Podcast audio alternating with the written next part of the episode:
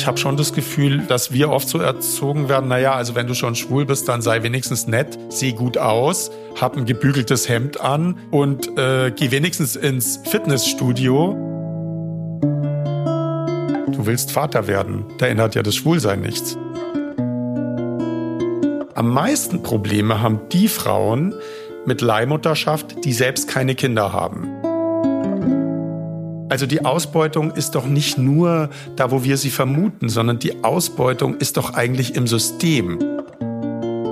Ich begrüße Sie zu einer neuen Folge meines Podcasts Gespräche über Wandlung. Heute bin ich zu Gast bei dem Künstler Christian Sedelmeier in seinem Zuhause in München.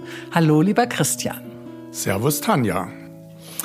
Du bist 1965 in München geboren, Sternzeichen Schütze, auch noch Aszendent Schütze, also Doppelter, mit einem zwei Jahre älteren Bruder in einer mittelständischen Unternehmerfamilie aufgewachsen. Dein Vater, Jahrgang 1940, verbrachte die Kriegsjahre am Tegernsee wo ihn seine Eltern zum Schutz hingeschickt hatten und wurde ein selbstständiger Ingenieur mit eigenem Betrieb, der auch erfolgreiche Erfindungen gemacht hat und diese Patente dann an die Industrie verkaufte. Deine Mutter, Jahrgang 39, ist im Münchner Lehl ohne Vater aufgewachsen, da dieser lange in russischer Gefangenschaft war und erst sehr viel später, also nach Kriegsende, erst zurückkam. Sie war vom Krieg traumatisiert, erholte sich nur langsam und war später mit einem vermögenden industriellen Sohn verlobt, den sie aber zwei Wochen vor der Hochzeit wieder verließ und wenig später deinen Vater heiratete. Ich weiß jetzt nicht, ob er der Grund war, aber das kannst du ja nachher noch erzählen. Als ihr Kinder etwas älter gewesen seid, hatte sie dann die geschäftlichen Geschicke der Familie in die Hand genommen und sich mit einem eigenen erbauten Mietshaus in München selbstständig gemacht. Ungewöhnlich war das natürlich damals, wurde sie eine erfolgreiche Geschäftsfrau. Wie hat denn eigentlich dein Vater auf ihre Emanzipation reagiert? Ja, Tanja, das war eine sehr spezielle Zeit für meinen Vater, denn meine Mutter hat meinem Vater das Vermögen sprichwörtlich aus der Hand genommen, weil mein Vater durch Schwierigkeiten zu dieser Zeit, durch eine Veruntreuung von seinem Prokuristen, wahrscheinlich auch geschäftsmännische Schwierigkeiten, hat meine Mutter ihn sozusagen gezwungen. Sie hat ihm die Pistole auf die Brust gesetzt und hat gesagt, entweder du überschreibst mir jetzt alles oder wir gehen hier den Bach runter. Und es war nicht erst, als ihm ein Konkurs ins Haus stand, sondern das war schon Jahre früher. Sie hatte irgendwie den Garten gerochen, dass da irgendwas falsch läuft. Und es war dann tatsächlich mein damals noch sehr junger Bruder, der drauf kam, dass da in der Firma Geld abfloss. Also es hat ganz viel Kapital plötzlich gefehlt. Und ich war viel zu jung, also mir hat man das eigentlich nicht so gesagt. Ich habe nur gemerkt, ja, da läuft was. Aber ähm, mir wurde das dann später alles so zusammengefasst und mein Vater hatte, zurück zu deiner Frage, extreme Schwierigkeiten, sich aus seiner Männerführungsrolle zu lösen und meiner Mutter was zu überschreiben. Man muss dazu sagen, dass ganz viele Freunde von meinen Eltern, das war ja in den 70er und 80er Jahren ganz besonders ja, würde ich sagen, der Zeitgeist. Man ließ sich viel scheiden. Und dann war immer einer der Blöde, wenn man sich damals scheiden ließ. Das heißt also, der Rosenkrieg war eigentlich für diese Zeit typisch und vorprogrammiert. Ich glaube, mein Vater hatte so ein bisschen Angst, dass meine Mutter vielleicht wegrennen könnte mit dem ihr überschriebenen Vermögen. Und zugleich war er natürlich auch, kann ich mir vorstellen, in einer ganz schweren Midlife-Crisis. Aus meiner heutigen Perspektive verstehe ich das viel besser. Und der Misserfolg, wenn eine Firma, die du zuerst zum Erfolg geführt hast, dann plötzlich schließen muss, ist äh, sicherlich jedermann verständlich. Insofern, also seine Lebenskrise ähm, war ihre Chance zur Emanzipation. Jetzt war ja dein Bruder Franz und du, äh, also ihr wart ja unheimlich unterschiedlich. Also ich glaube, unterschiedlicher geht gar nicht. Meine Schwester und ich äh, waren auch sehr, sehr unterschiedlich. Und äh, witzigerweise war ja meine Schwester auch mal in jungen Jahren mit deinem Bruder liiert. er war so ein bisschen das Enfant terrible, frühreif, kräftig, wild, aufmüpfig, schwer erziehbar, eckte überall an, hatte Schulprobleme, musste des Öfteren sogar die Schule wechseln und machte deinen Eltern große Sorgen. Die stritten sich auch ziemlich viel wegen ihm, bis sie ihn auf die Munich International School, also die MIS, äh, schickten, wo ihm diese positive Denkweise, also dieses positive Schulsystem sehr gut getan hat und ihn auch veränderte. Du hingegen warst genau das Gegenteil. Zart, klein, also ich glaube, du warst sehr lange klein, brav, Spätzünder, Mamakind, hast keine Probleme gemacht, liefst also einfach so sehr selbstverständlich mit. Deine Eltern waren also ziemlich gefangen eigentlich mit der Beschäftigung deines Bruders und meine Frage wäre, fühltest du dich so in manchen Momenten einsam und alleine gelassen, nicht gesehen, nicht beachtet, nicht wichtig, vielleicht auch nicht wirklich geliebt? Wie war das?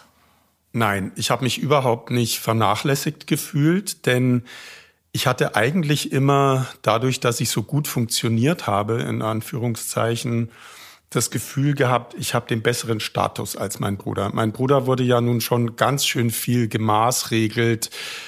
Ich glaube nicht, dass er geschlagen wurde, aber man kann ja sein Kind auch mit Worten verletzen und da war wahnsinnig viel Geschrei. Natürlich, dieses Geschrei hat mich belastet. Ich war ja, wie du schon gesagt hast, also ein, eher so ein sensibles Kind und ein bisschen zart beseitet. Ich habe dann ja auch äh, Klavier gespielt und ganz viel gemalt, was ja dann später auch irgendwie zu meinem Beruf wurde.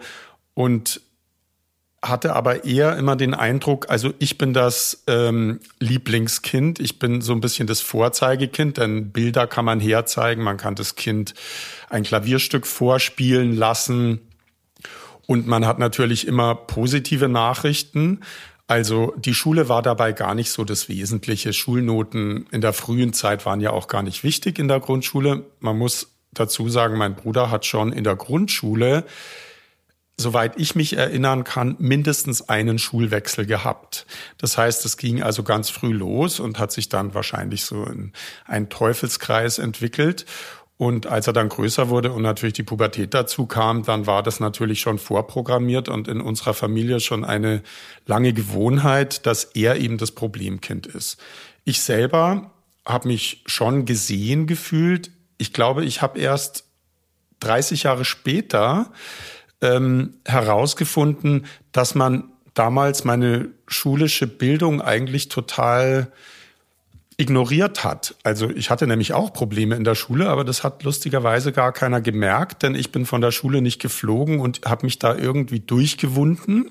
Also meine Schulbildung ist Gymnasium bis zum Abitur und für mich waren es viele verlorene Jahre dort. Ich habe dann auch einmal aus reiner Faulheit oder Trotz oder wahrscheinlich Demotivation eine, ein Jahr wiederholt. Aber die Schule war ganz klar schon damals offensichtlich nicht die richtige Schule für mich. Ich hätte auf ein Sprachgymnasium gehen müssen, vielleicht auf eine fremdsprachige Schule. Ich bin eigentlich ganz sprachbegabt. Oder irgendwas, was mehr mit Musik oder Kunst zu tun hat. Das war so mein Fable immer schon. Und das wurde eigentlich gar nicht so wirklich beachtet, denn ich bekam ja Klavierunterricht und wurde auch in eine Kindermalschule geschickt die mich ganz wesentlich beeinflusst hat und deren Leiterin dann für mich auch ein ganz wichtiges Role Model wurde. Und ich glaube, sie ist auch wahrscheinlich hauptsächlich daran beteiligt, dass ich später einen künstlerischen Beruf ergriffen habe. Mhm.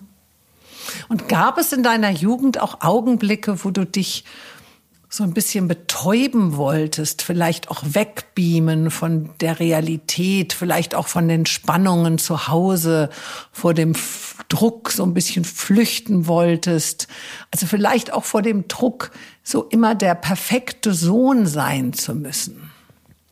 Also das glaube ich auf jeden Fall. Und ich glaube auch, dass dieses ständige Malen und Basteln und Dinge erschaffen auch die Strategie war, mich aus diesen Spannungen irgendwie zurückzuziehen. Also natürlich, wir sind sehr privilegiert aufgewachsen. Wir hatten ein schönes Haus, wir hatten einen Garten, wir waren ja so eine mittelständische Unternehmerfamilie, kann man sagen. Also wir hatten jetzt keine Fabrik, aber wir hatten halt einen Betrieb der auch ererbt wurde. Das war früher mal eine Pferdeschmiede und so hat dann jede Generation da ein bisschen was Neues dazu erfunden und mehr Technik kam rein.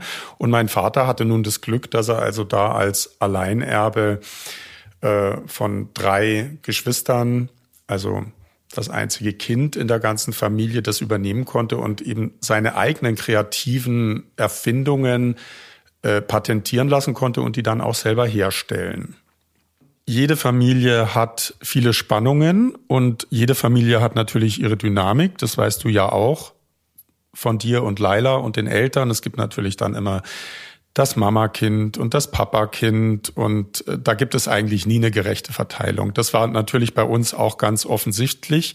Mein Bruder und das ist aber wieder eine ganz lange andere Geschichte, die er auch selber analysieren muss. Das kann ich leider nicht für ihn übernehmen. Ich kann nur mein eigenes Leben mir anschauen. Der hat natürlich unsere Familie ganz fest im Griff gehabt. Er war der wesentliche Impuls für das meiste, was bei uns im Alltag stattgefunden hat. Und damit meine ich natürlich das meiste, was gelöst werden musste, was konfliktbeladen war oder ähm, was Probleme verursacht hat. Und ich kann jetzt heute aus meinem heutigen Erfahrungsschatz nur erahnen, wie schlimm das eigentlich für Eltern ist, wenn das Kind in so jungen Jahren immer schon so viele Probleme macht. Wir haben ja auch in einer Zeit gelebt, da gab es eben keinen Schulpsychologen. Da hat man dann halt die Schule gewechselt, wenn man geschmissen wurde. Und äh, überhaupt zum Psychologen zu gehen, war keine Option. Da ging man höchstens zum Psychologen, wenn man verrückt war. Also meine Eltern, glaube ich, haben auch heute noch äh, das so ein bisschen im Kopf. Ich habe auch mal Psychoanalyse gemacht. Ich glaube da sehr stark dran, dass es wichtig ist, sich selber anzuschauen. Das heißt nicht, dass es jeder machen muss, aber ich fand's toll. Und meine Mutter sagte dann so lakonisch, na, wenn's hilft. Ich kenne das sehr gut. Die Generation, äh, meine Mutter ist Generation 37er Jahrgang. Das, ich glaube, die haben einfach ein, finde ich, eher gestörtes Verhältnis zur Psychotherapie Analyse und Psychotherapie und überhaupt zu all diesen Themen. Ja, also Verdrängung war natürlich früher in der Gesellschaft ganz wichtig, aber jetzt nochmal zurück zu deiner Frage. Ja, ich musste auch verdrängen und ich habe einfach verdrängt, indem ich zum Beispiel wie ein wahnsinniger Perlenbänder gewebt habe. Also ich war ein großer Indianer-Film-Fan. Ja, damals gab es ja diese Winnetou-Reihe, da bin ich dann auch schon mal gegen ein Verbot ins Solner Kino gegangen und habe mir in diesem für mich damals riesigen Saal saß ich dann am Nachmittag mit fünf anderen Leuten da versteckt und habe mir also einen Film angeschaut trotz Verbot. Gab natürlich weil du noch Ärger. zu jung warst, oder? Nö, weil ich halt irgendwie nicht raus durfte, keine so. Ahnung. Aber ich kann mich erinnern, ich habe es trotzdem gemacht und also ich hatte so eine ganz eigene Welt erschaffen. Ich habe auch schon ganz früh die Bravo gelesen, also wesentlich früher, als man das eigentlich hätte sollen, vor allem durch all diese Dr. Sommer Aufklärung und so, als die Eltern das das gemerkt haben, dass wir sowas in den Händen haben. Da war ein ganz schöner Aufruhr. Das war ein Riesenskandal, denn in der Bravo war natürlich schon mal so Brüste von jungen Mädchen drinnen, die dann irgendwie ein Verhütungsmittel vor sich halten. Also alles, was wir halt damals so ähm, gesehen haben. Für mich war das natürlich komplett irrelevant, ja, mit elf. Und dazu war ich ein wahnsinniger Spätzünder. Also ich hatte ja erst mit 15 oder so bin ich mal gewachsen. Ich war ja winzig klein dazu mit fünf eingeschult. Das heißt, alle meine Freunde und Freundinnen waren einen guten Kopf größer als ich. Also auf dem Klassenfoto musste man mich suchen. Dafür habe ich natürlich eine große Schnauze entwickelt. Mit der Zeit, am Anfang war ich total eingeschüchtert, aber mit der Zeit natürlich schafft man sich die Strategien an. Aber dieses sich zurückziehen und im Zimmer, ich hatte dann irgendwann ein eigenes Zimmer, da habe ich also Uhu schnüffelnd, also passiv schnüffelnd, äh, äh, gebastelt und geklebt und ähm, Papier und Leder und Perlen und Zeug und drüber gemalt und gezeichnet und Bleistiftzeichnungen. Ich hatte immer schwarze Hände. Also ich habe mich schon wie ein heutiger Computer-Nerd habe ich mich damals also abgelenkt mit ganz viel handwerklichen Tätigkeiten und natürlich beeinflusst von dieser Kindermalschule. Das hieß Antjes Kindermalstudio und war hier in Säulen so ein Renner. Und die Antje war auch eben so eine ganz flamboyante Person, die mich sehr inspiriert hat, wie gesagt. Und ich habe mich damals einfach, glaube ich, in eine Person verwandeln wollen, die schon sich als Künstler gesehen hat. Also ich war vielleicht neun, zehn oder so und dann war mir schon klar, also du bist irgendwie was Besonderes. Nicht, weil ich das heute finde, sondern weil du mich gefragt hast, wie hast du dich eigentlich dem allen entzogen? Ja. Und das war meine Strategie. Aber so Drogen spielten keine Rolle. Also Drogen spielten in meinem Umfeld eine sehr große Rolle, dann ab dem Alter von zwölf bereits. Aber ich hatte ja nun dieses Glück, dass ich etwas in den Händen hatte, was äh, mich begeistert hat, also diese ganzen ja, künstlerischen Ambitionen. Und meine Freunde, vor allem die männlichen, die hatten das nicht. Die sind aber in den damaligen Zeitgeist der äh, 70er Jahre noch ordentlich reingepurzelt und haben quasi das Erbe von Woodstock und noch sehr E-Gitarrenlastige Musik für sich entdeckt. Sie haben Cannabis entdeckt. Es wurde also gekifft bis zum Get-No. Sie hatten Kontakt mit älteren Schülern, die ähm, gedealt haben. Und ich habe mich da so als mit einem Kopf kürzer in dieser Umgebung irgendwie eingeordnet und habe also gestaunt, was da alles möglich ist. Ich habe aber nie mitgemacht. Ich habe zwar angefangen, Zigaretten zu rauchen und das ist auch nicht gerade gesund als so ein kleiner Zwölfjähriger, aber ich war halt einfach irre neugierig und für mich war das einfach aufregend, mit denen da mitzulaufen. Aber die waren viel mutiger als ich und die waren auch viel selbstzerstörerischer als ich das habe ich alles nicht machen wollen. Aber ist nie was passiert oder so, wo ihr mal entdeckt worden seid oder wo ihr ähm, ja Ärger mit den Eltern bekamt oder oder mit der Schule. Also es war einfach so ein so ein Jugenddelikt, äh, dass man halt ein bisschen kifft. Mm, doch, das war schon, das ging schon in die Kriminalität, ganz klar. Also zum Beispiel mein bester Freund damals, oder von dem ich gerne gehabt hätte, dass er mein bester Freund ist. Denn da gibt es ja auch immer eine Gruppendynamik. Der hatte natürlich auch wieder einen besten Freund, der war natürlich viel cooler als ich. Aber ich konnte halt immer so mit. Also ich konnte immer so mit den Bösen, mit den coolen Bösen so mit. Ähm, aber natürlich so ein bisschen wie so ein Tourist war ich da dabei. Aber wir haben dann schon äh, Dinge miteinander gemacht, wo ich zwar nicht wirklich ähm, kriminell beteiligt war, aber ich habe das durchaus bezeugt und irgendwie unterstützt. Also bin mal Schmiere gestanden, der hat auch mal ein Mofa geklaut, der ist auch mal wo rein und hat Geld irgendwo aus einer Garderobe geholt. Ähm, natürlich bei den ähm, Drogengeschäften, ja, wenn er sich da was besorgt hat, da bin ich dann nicht mitgenommen worden, da musste ich dann also auf der Straße stehen bleiben, bis er dann wieder rauskam. Aber ich finde heute im Rückblick schon, das hätte ganz schön schief gehen können. Also wäre ich da drogenaffiner gewesen, das hätte schon ein schlimmes Ende nehmen können. Und Zusätzlich waren wir sehr viel unterwegs, auch in der Stadt. Ich weiß gar nicht, wie meine Eltern mich als 13-Jähriger so in die Stadt fahren ließen lassen konnten. Wir hatten damals hier noch keine S-Bahn, sondern da fuhr noch so ein Zug alle 40 Minuten mit Raucherabteilen. Diese italienischen Züge mit diesen schönen Fenstern, die man so runterziehen kann. Da sind wir dann immer in die Stadt, sind am Hauptbahnhof ausgestiegen und ich weiß nicht mehr wie, dann ins Glockenbachviertel und da gab es so einen Club, der hieß Club Thomas.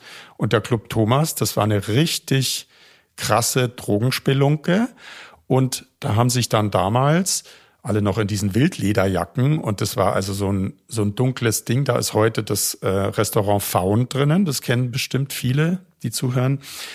Da war also so ein ganz dunkler Club mit Billardtischen. Dahinter war so ein kleines Kino mit Stufen. Überall wurde geraucht und es war dunkel. Und zum Beispiel dieser Thomas, nachdem der Club auch benannt war. Das war der Besitzer, der hat dann auch dauernd minderjährige Mädchen, auch Freundinnen von mir, in seine Wohnung mit draufgenommen. Also das war effektiv aus dem heutigen Blickwinkel hochkriminelles Milieu. Und ähm, irgendwann ist es dann zugemacht worden. Ich weiß jetzt nicht aus welchem Grund. Und später kam dann ähm, ein schwuler Club rein, den ich dann selber als junger Mann dann besucht habe, natürlich. aber das war schon sehr, sehr gefährlich, glaube ich. Wir sind auch oft in den englischen Garten gegangen. Ich kann mich erinnern, ich habe mir dann in so einem Indien-Shop in der Fernostgalerie in der Sendlinger Straße, habe ich mir so eine Pumphose besorgt und so ein besticktes Indienhemd und bin dann da so verkleidet wie in einem Kostüm, so ein kleiner blonder Junge mit ein paar Bongos unterm Arm in den englischen Garten marschiert mit meinen Freunden und wir haben uns dann zu diesen Gruppen gesetzt äh, von heute würde ich sagen ja Hippies oder wie man das nennt und äh, die haben dann da halt getrommelt und gekifft und gemacht. Und diese Erwachsenen, für mich erwachsenen Menschen, die da waren, die waren von mir aus, jetzt sagen wir mal, zwischen 10 und 20 Jahre älter als ich. Wenn da einer mal das Wort an mich gerichtet hat, dann habe ich sofort Angst bekommen. Ich wusste ja gar nicht, was ich mit denen reden soll. Und da waren dann schon auch Leute oft, die deliriert haben. Also die waren auf LSD, wurde mir damals so gesagt. Die sind dann da im Garten, hat man immer gesagt, nicht der englische Garten, sondern wir gehen in den Garten, äh, da rumgelaufen auf Monopterus und haben geschrien und gebrüllt und gesungen und da also Unglaubliches aufgeführt. Und das hat mich natürlich schon schwer beeindruckt als Kind, denn ich war ein Kind. Also ich war wie so ein Tourist im falschen Film. Mhm. Aber würdest du jetzt rückblickend sagen, deine Mami hätte mal ein bisschen besser auf dich aufpassen sollen? Also, weil es hätte ja auch, wie du richtig sagst, auch schief gehen können. Naja, damals war ja auch noch eine Zeit, da gab es ja das Modell der Helikoptereltern noch nicht. Das heißt, das war eigentlich noch eine schöne Kindheit. Also meine Mutter hat mich gewohnheitsmäßig einfach nach dem Mittagessen rausgelassen. Ich weiß gar nicht, wann ich Hausaufgaben machen musste oder ob, aber habe ich bestimmt von selber gemacht, denn ich kannte meine Pflichten sehr genau und ich bin halt dann ein paar Häuser weiter in der Straße in Gartengrundstück mit meiner besten Freundin dann spielen gegangen. Die hatten so ein Hanggrundstück. Die kam aus einer sehr reichen, ehemals sehr reichen Familie und die hatten noch diesen Hang. Und da haben wir die unmöglichsten Dinge getrieben und es waren Stunden jeden Tag, wo uns keiner sehen oder erreichen konnte.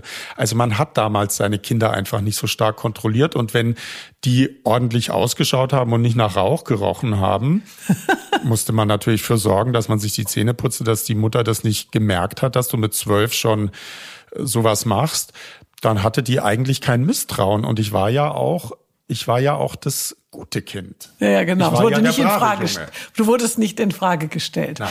Jetzt hast du ja gesagt, dass du in dieser Kindermalschule hier in Sollen warst und später hast du ja auch für dich und deine Schulfreundin extravagante Kleider genäht, die ihr dann in der Schule auch getragen habt.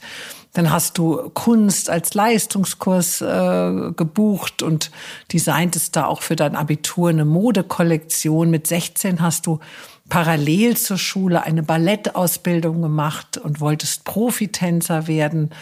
Mit 19 wurde dir allerdings leider schmerzhaft klar, dass du diesen Traum wegen mehrerer Knieverletzungen aufgeben musst, bist dann 85 auf die Modeschule Esmod nach Paris gegangen und danach noch mal zwei Jahre nach Rom für ein Kunststudium. Wann ist dir denn zum ersten Mal bewusst geworden, dass du schwul sein könntest? Und wie hat diese Erkenntnis dich fühlen lassen? Das ist uns meistens natürlich auch nicht so klar. Also mir jedenfalls nicht. Und äh, in der Vorbereitung auf dieses Podcast habe ich auch mal drüber nachgedacht, nachdem du diese Frage im Vorfeld, im Vorbereitungsgespräch mir gestellt hattest, wann war es denn eigentlich? Und dann habe ich zuerst gedacht, na, das habe ich ganz spät gemerkt. Und dann im Laufe des Tages habe ich gemerkt, nee, nee, das habe ich schon total früh gemerkt. Und ähm, natürlich, was bedeutet das? Also in der Psychologie spricht man ja bei Kindern die sozusagen Sexual Sexualität noch nicht ausleben können, weil sie noch nicht geschlechtsreif sind, von prähomosexuell. Das bedeutet, der homosexuelle Mann weiß natürlich genau, er findet jetzt irgendwas oder irgendwen anziehend und dann ähm, gibt es da quasi einen Trieb, ja, den wir alle kennen, der aber natürlich als Kind, wenn du eine Anziehung spürst, erstmal noch nicht da ist. Und als Kind magst du natürlich ja auch schon Mädchen und ähm, als Kind habe ich auch Jungs, also jetzt als Objekt der Verehrung so nicht wahrgenommen. Mädchen total. Also ich fand Mädchen wahnsinnig. Also dieser ganze, diese Schönheit, ja, diese Reinheit, dieser Schick, diese tollen langen Haare oder was sie auch immer hatten. Natürlich angelehnt an meine Mutter, die eine sehr schicke Frau war. Das waren zwar ähm, sehr bodenständige Verhältnisse, in denen ich aufgewachsen bin, aber meine Mutter war zeitgemäß natürlich besonders eitel. Die trug also Haarteile und äh, ganz farbige Kostüme und ich kriegte halt auch immer, was weiß ich, ich kann mich noch an diesen Jeansanzug erinnern, also aus Feinkord, einer in Grasgrün und einer in Knallrot vom Konen. So, das war die Zeit, ne? Das heißt, wir waren also schon stilistisch in einer ganz extremen Zeit unterwegs und auch geprägt in dieser, ähm, in dieser Empfindung von Farben und Formen, weil die Zeit eben damals so wagemutig war. Das bedeutet, mein Fokus war natürlich auf Mädchen gerichtet, weil die Mädchen waren ja viel extremer ausgestattet, auch in der Schule. Und deshalb waren sie für mich, ähm, so wie im Tierreich, vielleicht ein bisschen das bunteste Tier anziehend. Später dann war ich total verwirrt, weil plötzlich habe ich gemerkt, hm, mein bester Freund, der, der dann an Drogen gestorben ist auch und, und der so ähm, schrecklich wild und, und mutig war, äh, der hat mir dann schon sehr gut gefallen und ich wollte sein bester Freund sein, habe aber mit der Zeit auch gemerkt, naja, also eigentlich war ich in den verliebt. Heute weiß man natürlich, dass alle ähm, Jungs in dem Alter, also mit 12, 13, 14, sich aufeinander beziehen. Das kommt auch zu durchaus zu sexuellen Erfahrungen und so. Das ist auch total normal. Also das heißt noch lange nicht, dass man schwul ist. Aber man ist einfach in den besten Freund verliebt. Der ist der tollste, der ist der coolste und man will immer nur und immerzu mit ihm zusammen sein. Später dann aber mit 15 hatte ich so einen Freund, da war dann schon sehr viel klarer, ei, ei, ei. Ähm, da waren meine Interessen dann schon sehr viel ausgeprägter. Und natürlich habe ich mich nicht getraut, das zu sagen. Das ist ja leider das, ähm, was immer so am frühen Schwulsein so schade ist, dass man es nie sagen kann. Du kannst nie jemandem sagen, du, ich bin jetzt in dich verliebt oder ich finde dich toll oder so. Das, das musst du unterdrücken. Das ist ja sozusagen diese kulturell anerzogene Scham, das Tabu, das du niemals brechen darfst. Und dadurch kommt natürlich deine eigene Entwicklung auch irgendwo ins Schlingern, denn du lebst jetzt immer ein Doppelleben. Du empfindest was, und zwar ganz, ganz intensiv und rein, was du aber nicht äußern darfst oder willst. Also, die kurze Antwort auf deine Frage wäre mit 15. aber wie war das dann in dem Moment? Du hast ja gerade selber gesagt, du hast ein Doppelleben anfangen müssen zu, zu leben. Hast du es deinen Eltern eigentlich gleich erzählt? Um Gottes Willen. Wo denkst du hin? Meine Eltern haben es mit 28 erfahren. Also da du hast den doppelt so alt. Also du hast den so lange das verheimlicht. Ja, aber ich habe ihnen auch keine Lügen erzählt ich war ja auch weg. Ich bin ja nach dem Abitur nach Paris gegangen. Ich wollte da die Modeschule machen ähm, und war ja dann einfach auch weg. Und danach war ich noch ein paar Jahre in Italien und danach, gut, dann habe ich eine eigene Wohnung gehabt. Also dann sieht man ja die Eltern auch nur noch ganz selten als junger Mensch. Man geht nachts aus. Wenn man frei hat, dann kann man am nächsten Tag ausschlafen und so alle paar Wochen ruft man mal die Mama an. Ja, aber ich habe ja deshalb vorhin so ein bisschen deinen Werdegang auch aus dem Grund so vorgetragen, weil ich ähm, schon irgendwie das Gefühl hatte, weil ich ja selber auch Mutter bin, dass wenn man das alles so schör schaut, was du so gemacht hast, wie du, wie kreativ du warst, äh, wie sehr dich einfach auch das Design interessiert hat, dass wahrscheinlich, das denke ich mir jetzt einfach so, deine Mami das wahrscheinlich doch sehr wohl gewusst hat, oder? War sie überrascht, als du es dann mit 28 erzähltest? Ja, also sie war überrascht und ich war total überrascht, dass sie überrascht ist. Denn es war ja offensichtlich, ich habe ja schon mit 13 meine Freundinnen geschminkt, denen irgendwas angezogen und von denen dann Modefotos gemacht. Natürlich total naiv, damals sogar noch mit der Super 8 Kamera, habe ich kleine Filmchen gedreht. Und dass sie das nicht gemerkt hat, das ist mir also ein Rätsel. Ich glaube, sie hat es verdrängt. Sie müsste es gemerkt haben, aber sie hat es einfach verdrängt, denn sie selber ist ja auch in einer Gesellschaft aufgewachsen, die das jedenfalls in ihrer Jugend nicht akzeptieren konnte. Also in ihrem Weltbild, selbst wenn sie äh, mir das nicht verboten hätte, war natürlich erstmal Stillschweigen die richtige Methode. War denn dann dein Liebesleben mit Männern immer ein glückliches, ein leichtes? Also bis es bei mir zum Liebesleben kam, sind noch viele Jahre vergangen, Tanja. Das ist alles nicht so einfach. Ich, mein Liebesleben habe ich mit Frauen fortgeführt, denn ich glaube, ich war als Jugendlicher einfach bisexuell. Ich habe auch weiterhin Mädchen verehrt, die waren ja auch toll. Ich meine, wie die in dem Alter aussehen, das ist ja irre ich glaube, vielleicht ist es auch gar nicht so wichtig. auf dem Alter. Naja, also als junger Mensch hat man natürlich schon äh, das Vergnügen, dass man überall um sich herum Schönheit sieht, auch wenn man die gar nicht so empfindet. Ne? Also man ist natürlich wahnsinnig anspruchsvoll und wenn da schon mal eine oder einer eine größere Nase hat oder ein paar Pickel, da ist man schon ganz schön kritisch. Heute sieht man zurück und sagt, mein Gott, wie sahen wir aus? Aber wenn man sich damals ins Spiel geschaut hat, dann war man schon sehr ungnädig mit sich selber. Also deine Frage, ähm, das Liebesleben, das habe ich angefangen mit 22, sehr zögerlich, aber dafür mit einem sehr heftigen Einstieg. Und die Jahre davor waren wirklich nur beobachten. Ich war auch in Paris, wo ich ja auf einer Modeschule war. Da waren natürlich auch andere junge Männer, die schwul waren, aber da habe ich mich total ferngehalten ich habe vielleicht auch keinen jetzt gesehen, der mich entsprechend beeindruckt hätte. Und wenn ich in einem Club war und wenn man damals in die Clubs ging, übrigens ja auch in München, da waren natürlich immer sehr viele Schwule drumrum.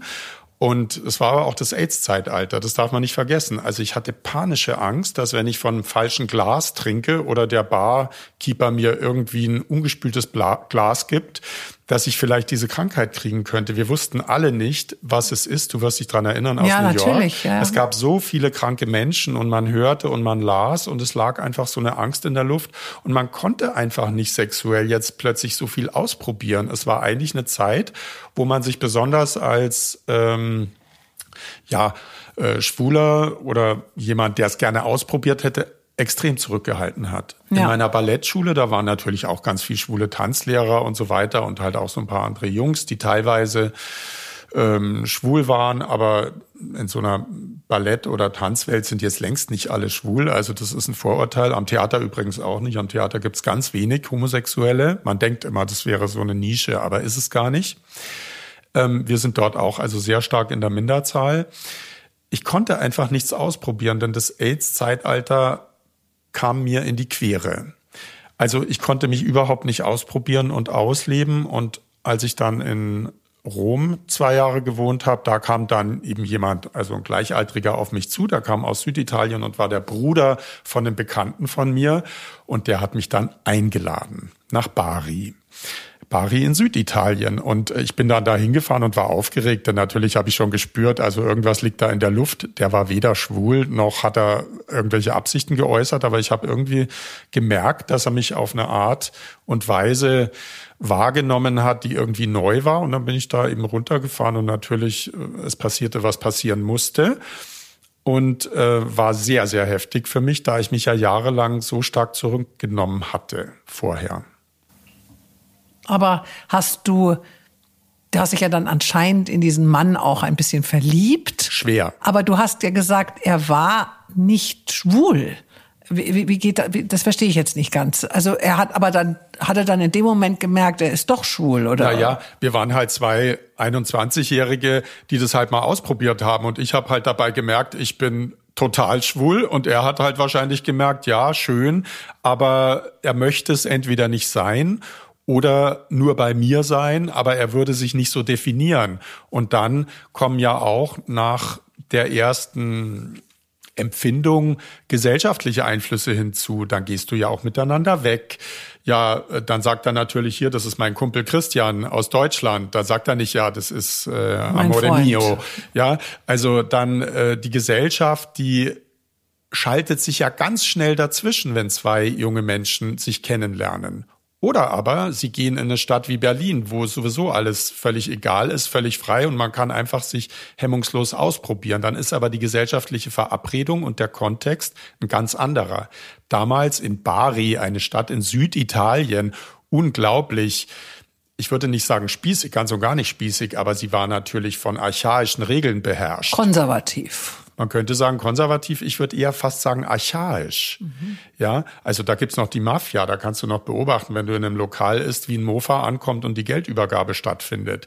Also äh, das sind Regeln, die kann keiner übertreten oder die will jedenfalls als junger Mann erstmal keiner übertreten, es sei denn, er geht weg von da.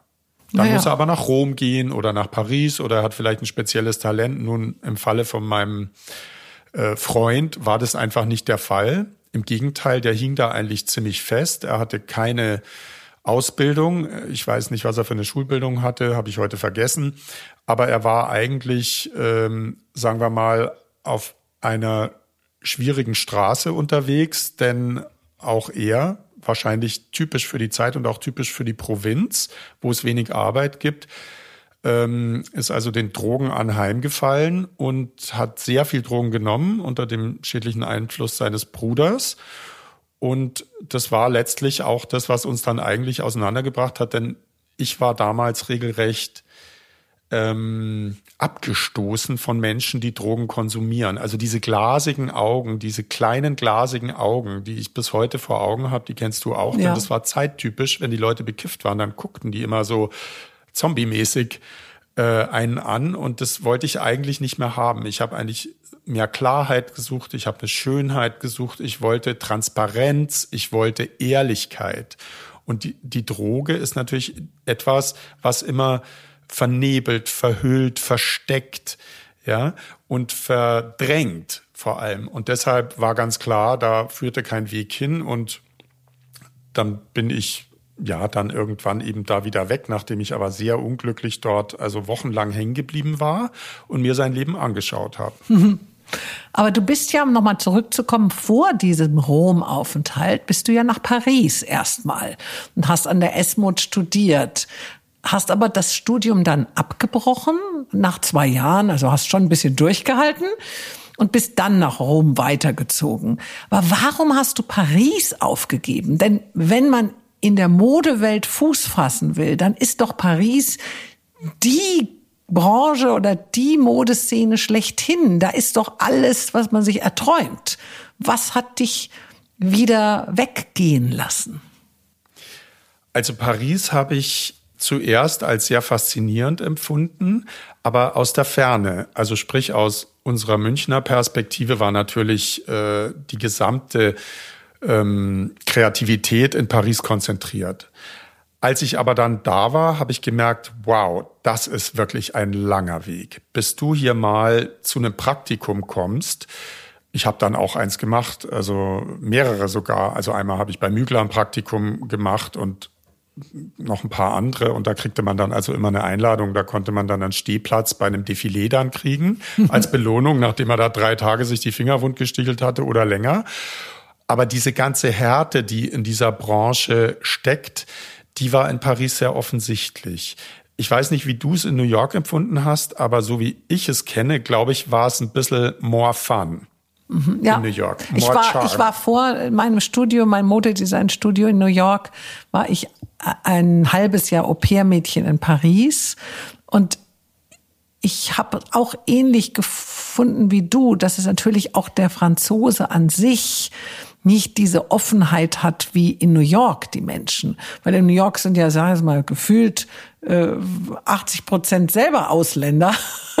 Und dann rotten die sich natürlich auch irgendwie alle so zusammen und helfen sich und sind begeistert, wenn sie dich kennenlernen.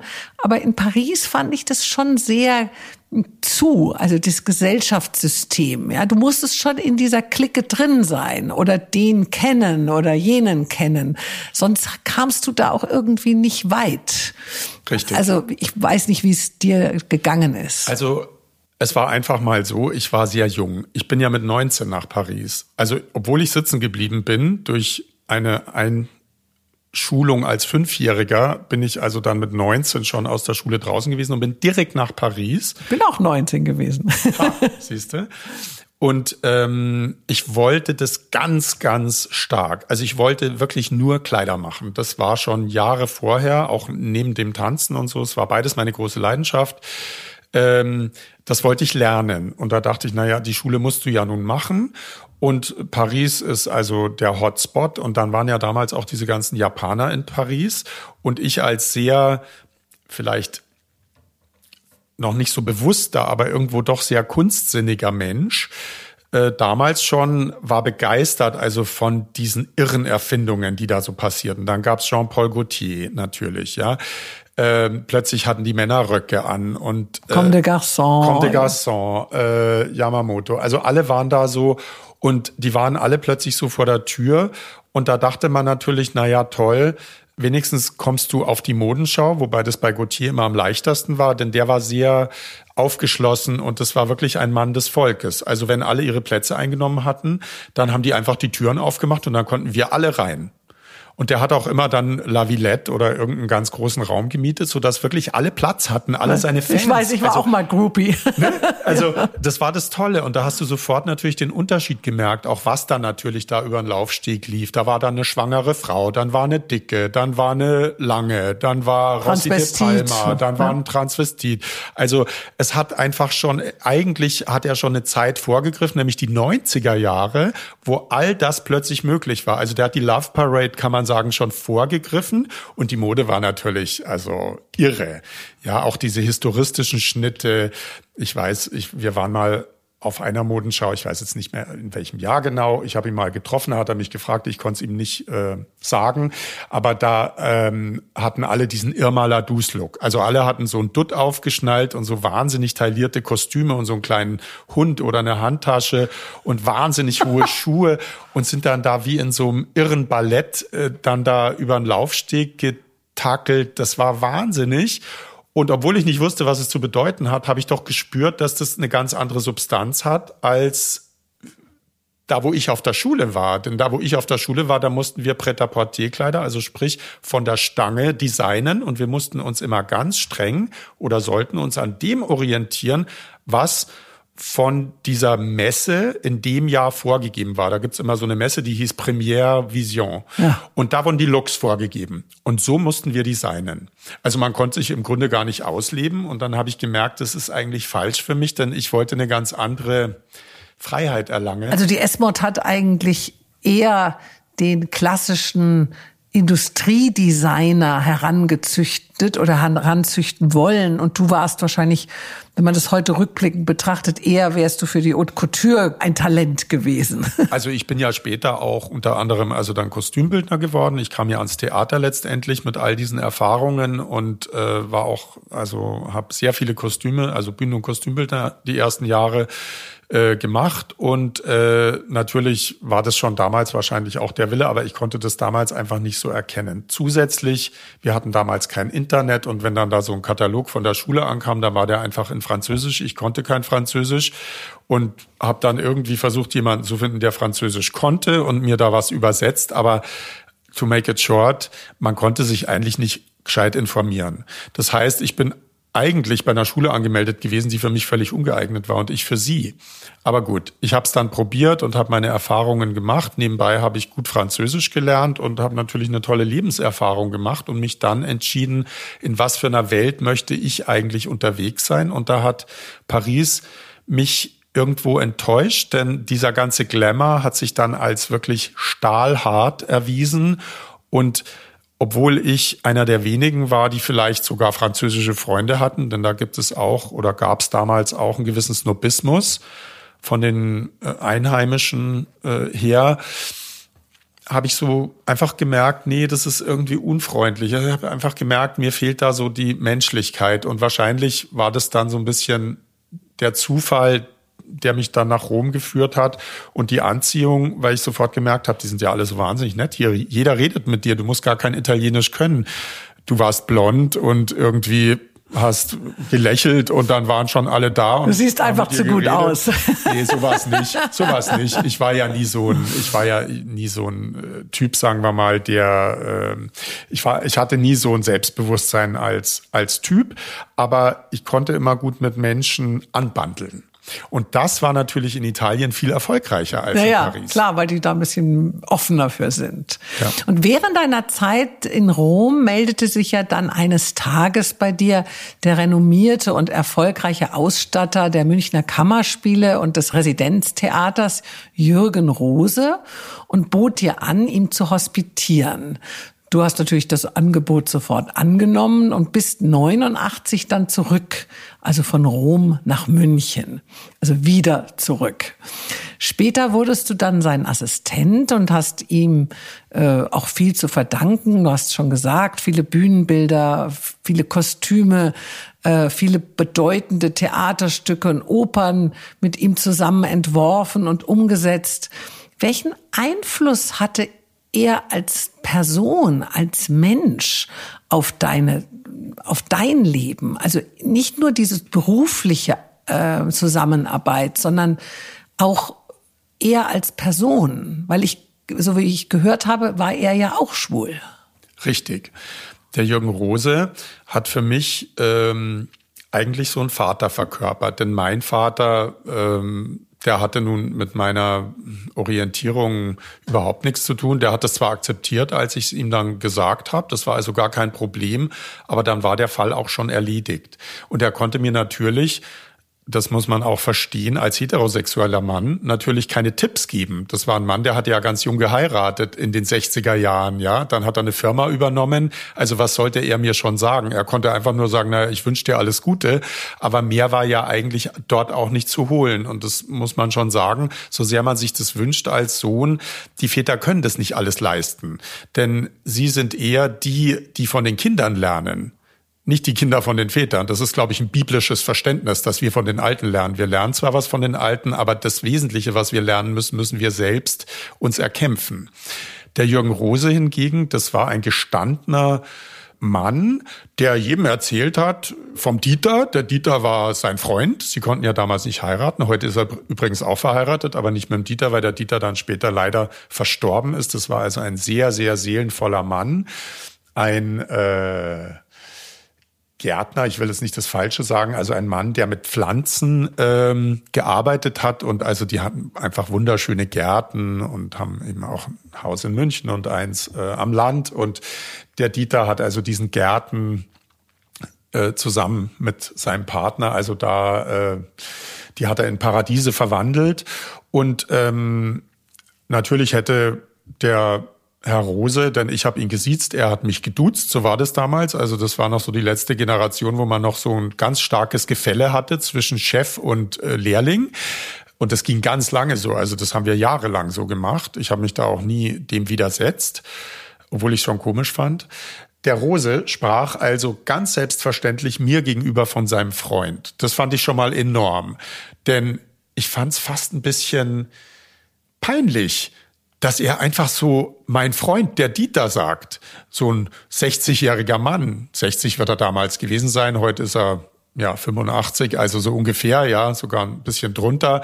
Und der Rose war so ein Mann, der hatte also so silberne Haare und so einen messerkurzen Haarschnitt. Ich hatte übrigens auch einen messerkurzen Haarschnitt und glaube, das ist auch der Grund, warum er mich genommen hat damals. Er rief mich natürlich auch nicht von selber an, sondern das war eine arrangierte äh, Begegnung. Und ich kannte eben einen seiner Assistenten, seinen Lieblingsassistenten, der ihn aber dann verlassen hat. Und den habe ich zufällig kennengelernt München ist ja ein Dorf und ich war immer wieder hier auch zwischendurch. Und der hat dann gesagt, du würdest dem Rose gefallen.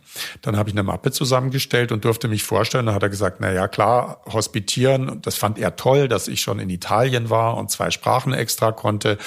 Und ich glaube, er hat einfach so die Energie bemerkt, mit der ich einfach äh, was wollte. Ich weiß nicht, wie er es gemacht hat. Ich habe mich selber von außen nicht wahrgenommen, aber ich glaube, er hatte eine Antenne dafür, von wem er Energie bekommen kann. Denn alle berühmten Leute, die mehr Arbeit bekommen, als sie eigentlich leisten könnten, brauchen natürlich ein Team, das ihnen zuarbeitet. Und da brauchen sie Leute, die natürlich also erstens nett sind und äh, zweitens natürlich auch willig und die sich auch gerne im positiven Sinne, sage ich das jetzt, ein bisschen ausbeuten lassen. Und da ist man natürlich als so junger Mensch bereit dafür, denn man will ja vorwärts kommen. Und wenn der so tolle Sachen macht, ja, mein Gott, warum soll ich da den Acht-Stunden-Tag ähm, fordern?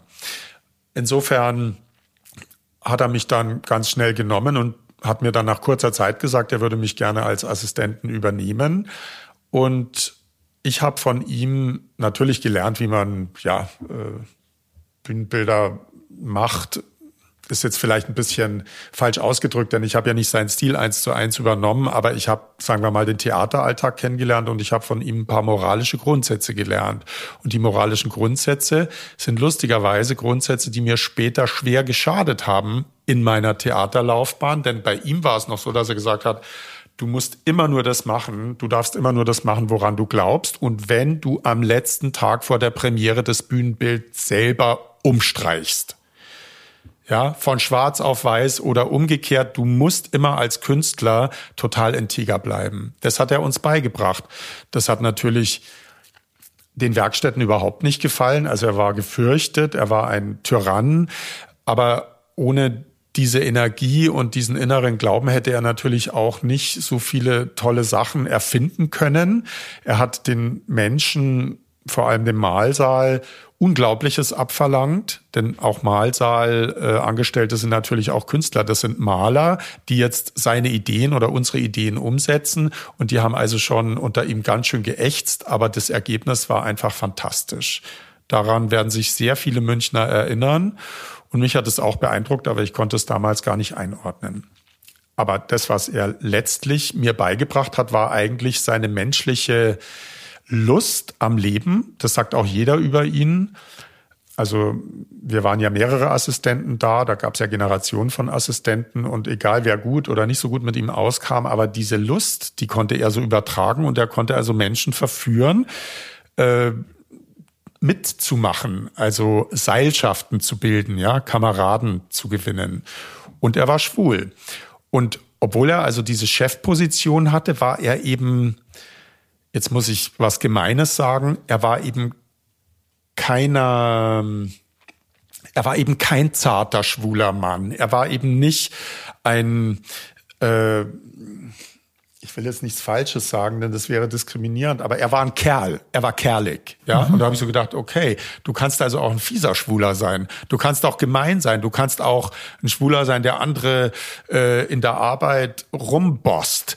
Also ohne dass ich das jetzt gut fand, denn ich war selber sein Opfer irgendwo, aber ich fand, er hat sich eine Freiheit genommen, äh, der hat sich nicht versteckt. Der hatte keine Scham, dass er jetzt schwul ist, denn ich habe schon das Gefühl, viele oder dass wir oft so erzogen werden, naja, also wenn du schon schwul bist, dann sei wenigstens nett, seh gut aus, hab ein gebügeltes Hemd an und äh, geh wenigstens ins Fitnessstudio und, äh, und arbeite an deinen Packs.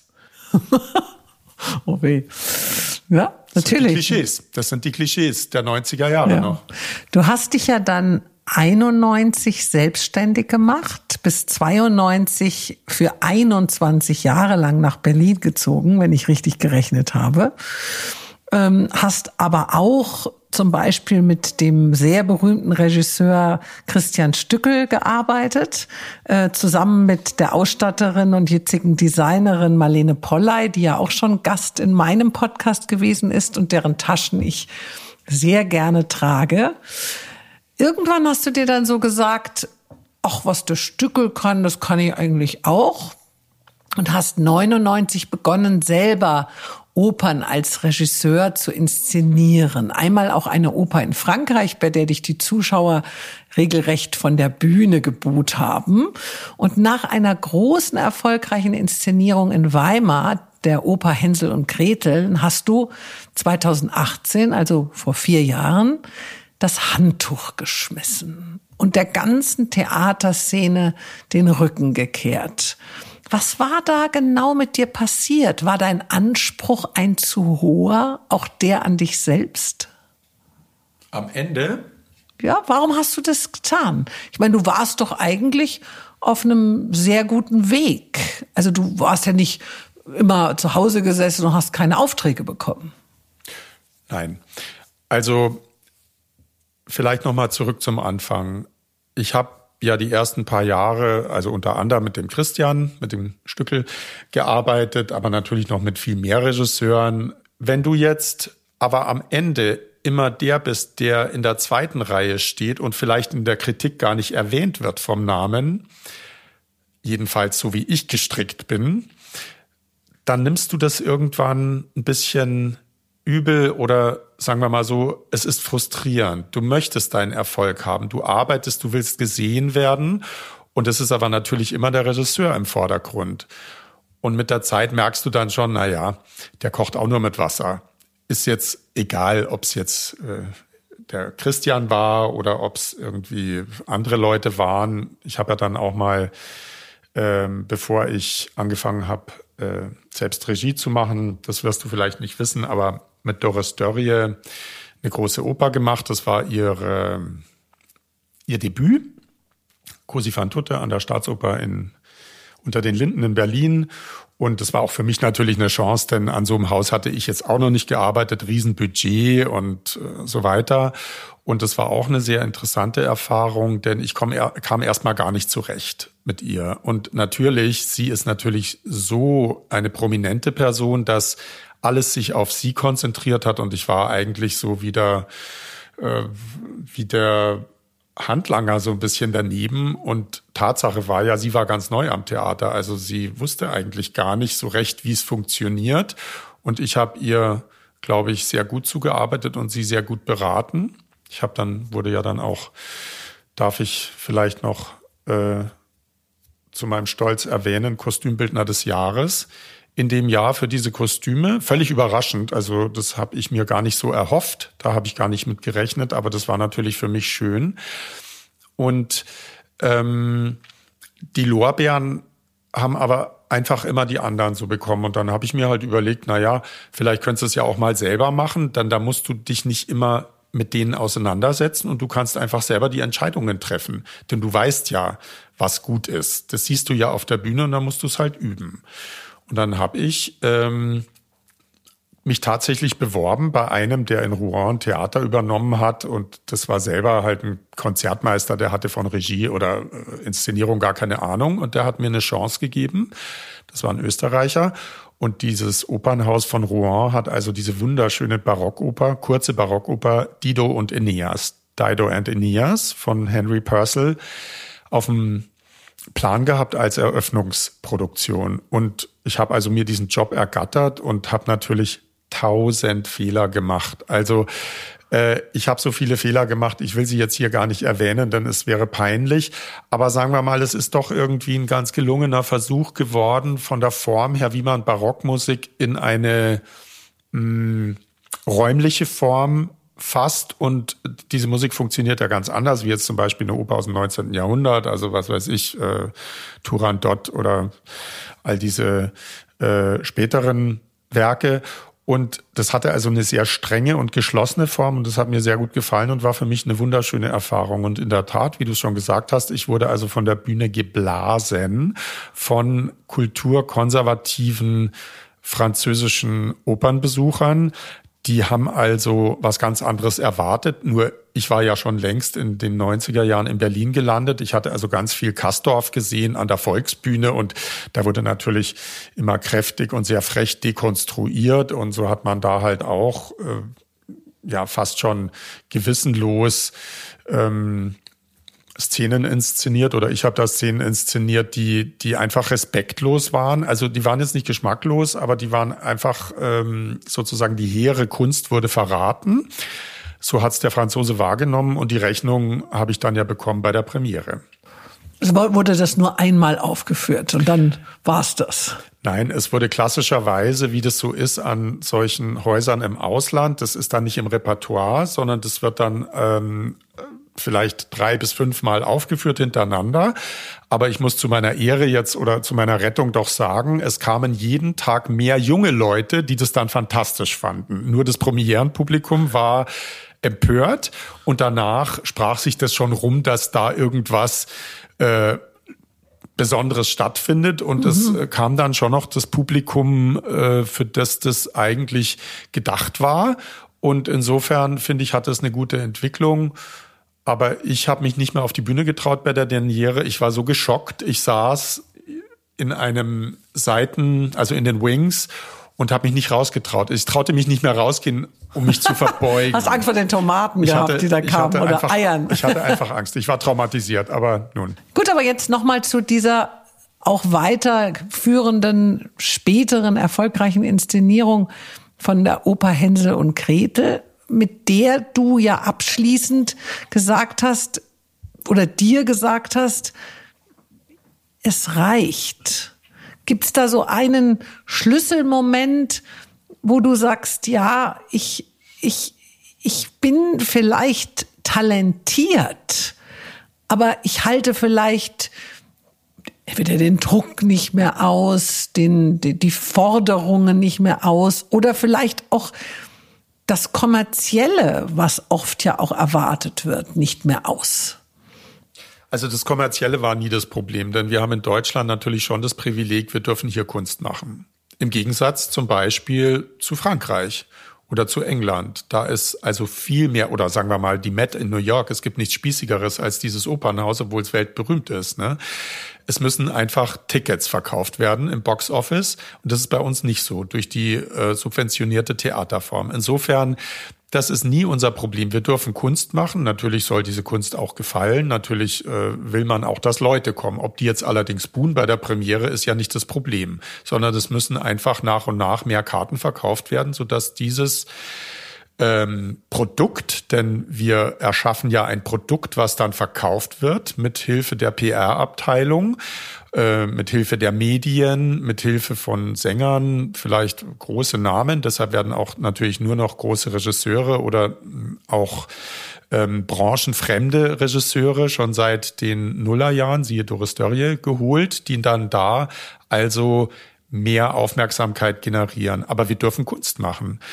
Warum äh, ich mir überlegt habe, dass es vielleicht einfach nicht mehr passt, und das hat natürlich Jahre gedauert, war einfach der Lifestyle. Ich kann natürlich als Regisseur nicht von zu Hause aus arbeiten. Wir haben auch, wenn ich jetzt kein Intendant bin, also eine besondere Stellung genieße, und das ist auch wiederum eine Typfrage, denn da musst du auch irgendwie eine Betriebsnudel sein, um in so eine Position zu kommen. Wenn du das also nicht schaffst, und das äh, hat mich auch nie interessiert und ich habe irgendwo auch nicht vorgesorgt, vielleicht war ich einfach auch schlecht beraten, denn heute würde ich jedem raten, du nach zehn Jahren geh fest an ein Haus und wert was. Hör auf, frei zu arbeiten, äh, hör auf, im ICE zu leben, du wirst es bitter bereuen, denn irgendwann bist du ausgebrannt. Und so war es bei mir irgendwo auch, dass ich zu viel unterwegs war. Mein Privatleben hat gelitten. Jetzt kommen wir wieder ein bisschen vielleicht nochmal zum Schwulsein und den, äh, ja, immer wieder wechselnden Beziehungen. Die wechseln natürlich nicht nur, weil man jetzt einen künstlerischen Beruf hat und ab und zu mal äh, eine Produktion auswärts macht, aber du kommst nicht in so eine richtige private Stabilität. Und da habe ich zusehends drunter gelitten, denn das kannst du machen mit 25, das kannst du mit 30, mit 35, mit 40, aber dann wird's schon kritisch.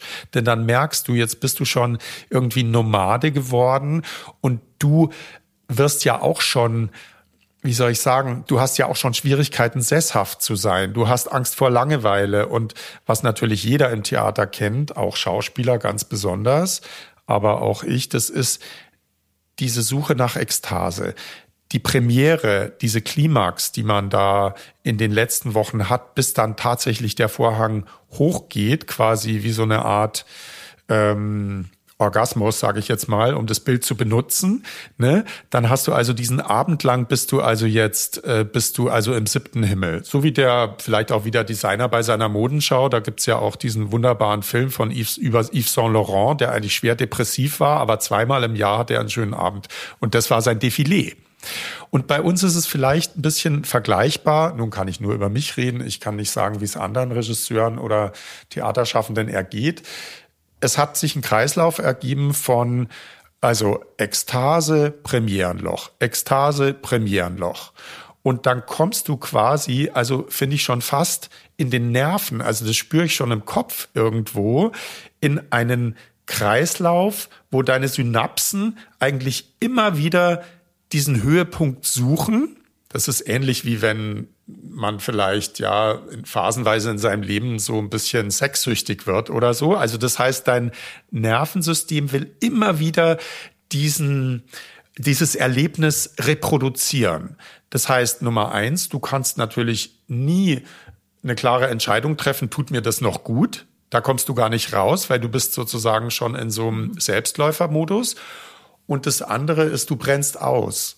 Und du brennst nicht unbedingt aus, also jedenfalls ich nicht, denn ich habe viel Energie, äh, kräftemäßig, aber es entmutigt dich zusehends. Denn ob du jetzt am Theater Freiburg arbeitest oder auch in Berlin unter den Linden oder in München am Gärtnerplatz. Das große Kollektiv, mit dem du arbeitest, das ist eigentlich zunehmend das Problem. Denn am Anfang bist du natürlich auch der netteste Mensch, wenn du kommst. Du bist vielleicht ein Neuling, du bist jung, du möchtest alle überzeugen mit deinem Konzept, du bist super vorbereitet. Ein paar Jahre später bist du vielleicht schon gar nicht mehr so nett, wenn man mal ganz ehrlich ist. Dann kommt man und denkt, na ja, ich kenne das ja schon alles hier. Ich weiß ja schon, wie das läuft. Wenn du jetzt an ein neues Haus kommst, bist du aber immer der Gast. Du weißt gar nicht, wie das läuft. Das heißt, du musst dich in eine Dynamik in einem Haus irgendwie einordnen und anpassen. Jetzt ist die Frage, bist du denn eigentlich mit 45 noch anpassungsfähig, wie du das mit 30 warst? Ich nicht. Da kam dann im Grunde genommen so ein bisschen diese Frustration, dass da nicht wirklich eine eine Vision mehr da ist oder ein Horizont sichtbar ist für dich. Weil das Loslassen von einer Leidenschaft oder von einem Traum ist ja doch nicht immer so leicht. Auch wenn es dann vielleicht erleichternd ist. Es ist fast so, als ob man in einer Sekte ist. Wir alle sind durch Glaubenssätze verbunden am Theater. Genauso wie das wahrscheinlich in der Welt äh, der Mode ist oder wie das in der Welt des Sports ist. Alle haben gemeinsame Grundsätze. Die sind vielleicht sogar unausgesprochen, aber diese Grundsätze können nicht in Frage gestellt werden, denn sonst würde die Zusammenarbeit und auch die Produktivität dieses Wirtschaftszweigs ja nicht weitergehen. Das heißt, um sich selber mal von außen zu betrachten, muss man wirklich ganz viel unternehmen und du musst eigentlich aufhören zu arbeiten, weil du sonst gar nicht verstehst, was du während deiner Arbeitszeit alles unreflektiert erfüllt hast. Also für mich ist es eine Deprogrammierung von dem Glaubenssatz, Kunst ist ja so wichtig. Theater muss sein ja, diese Sticker, die immer überall dann kleben. Theater muss sein. Ja, vielleicht muss Theater sein, aber vielleicht muss ich nicht im Theater sein. Vielleicht muss ich auch überhaupt nicht was Besonderes sein. Vielleicht bin ich ja einfach niemand. Vielleicht bin ich gar nicht wichtig.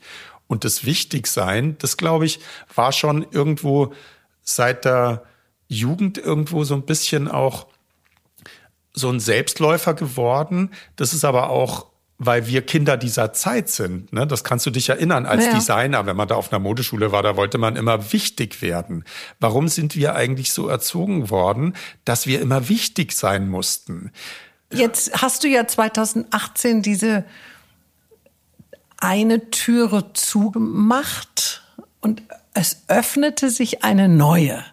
Im gleichen Jahr hast du ja auch deinen Mann kennengelernt, 2018. Also das war sozusagen dein Spiegeljahr oder dein Schicksalsjahr.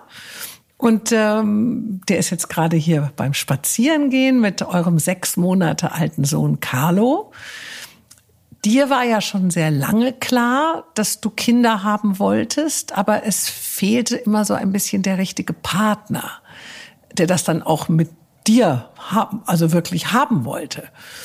Und du hast dich dann für, mit deinem Mann zusammen für einen Lebensweg entschieden, der äh, für schwule Paare sicherlich sehr, sehr viel steiniger ist, nämlich ein Kind zu bekommen.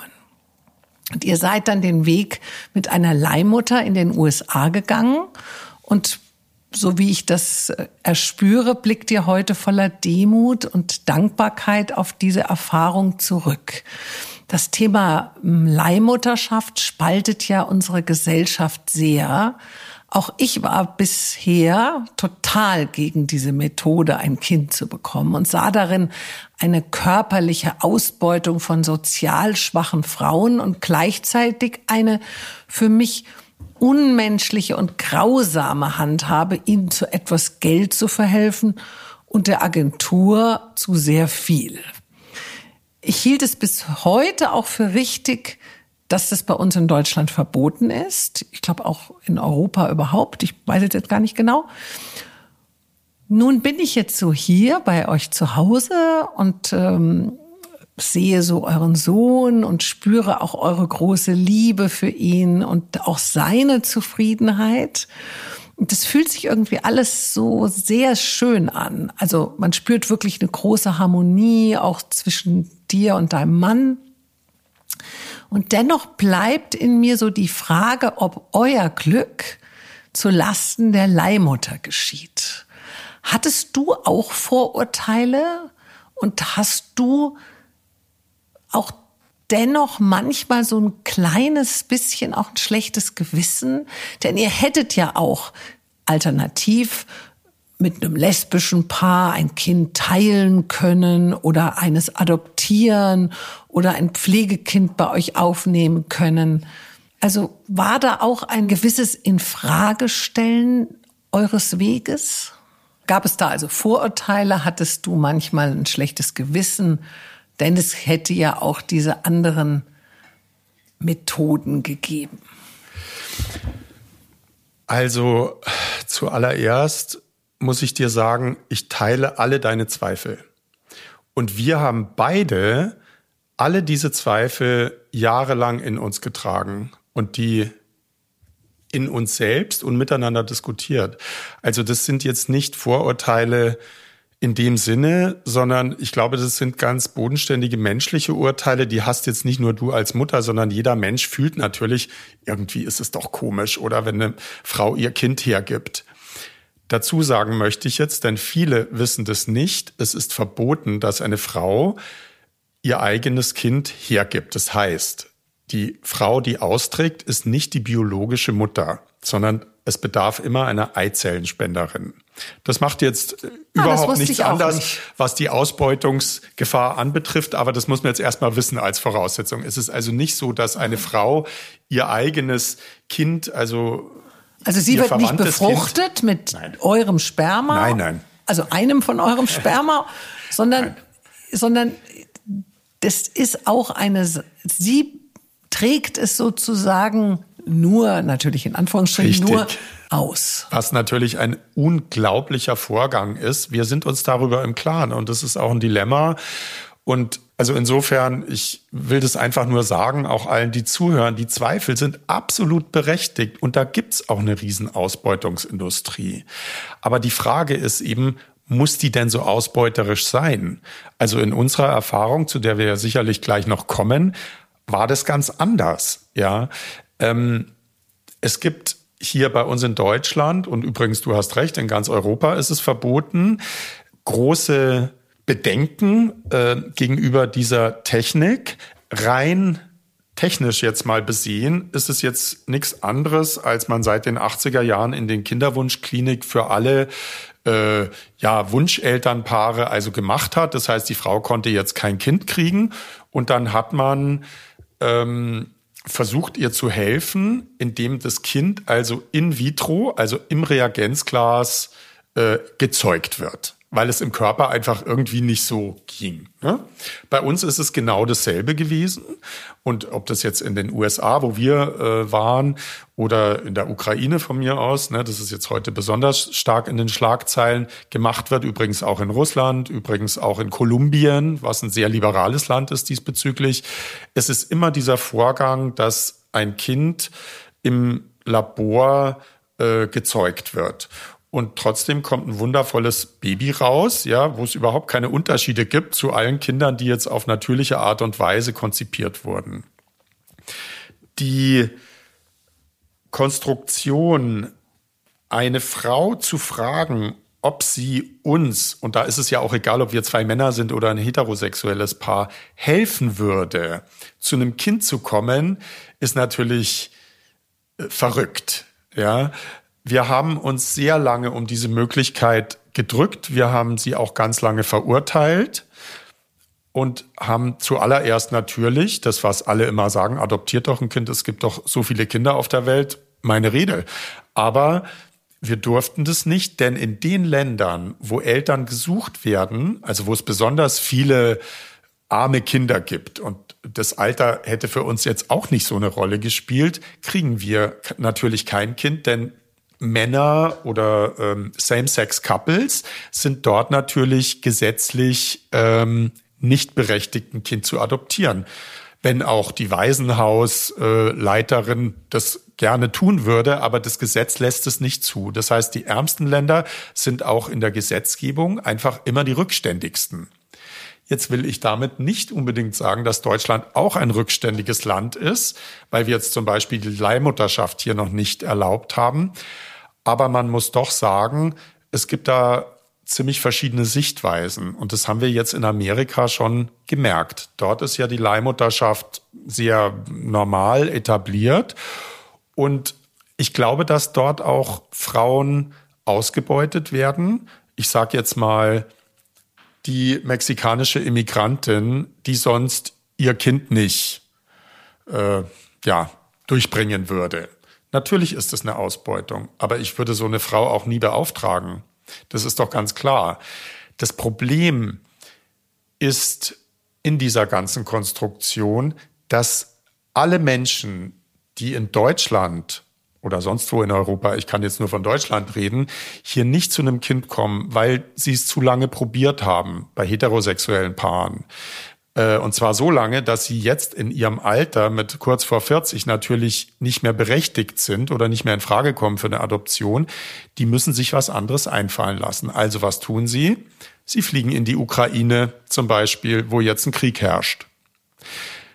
Damit, mit dieser Ignoranz, bringt natürlich der deutsche Gesetzgeber sowohl die Eltern als auch die ukrainische Leihmutter als auch das Kind in eine ganz missliche Situation.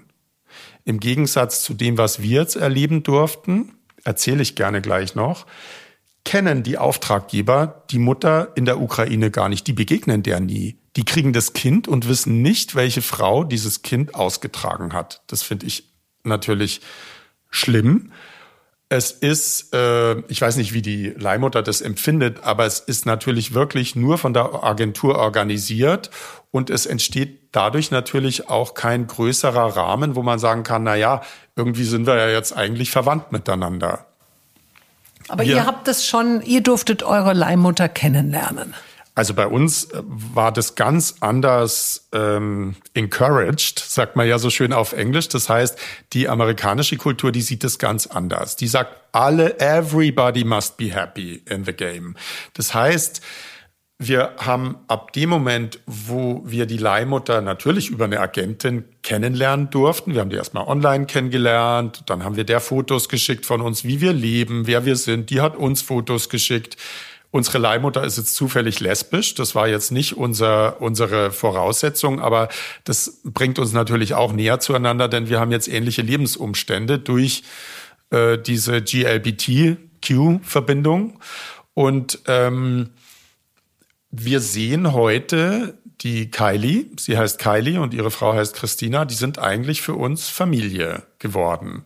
Und das ist auch total wichtig, denn was das Allerwichtigste ist, egal welche Konstruktion man eingeht, übrigens auch die Regenbogenfamilienkonstruktion, also ein schwules und ein lesbisches Couple machen miteinander ein Kind.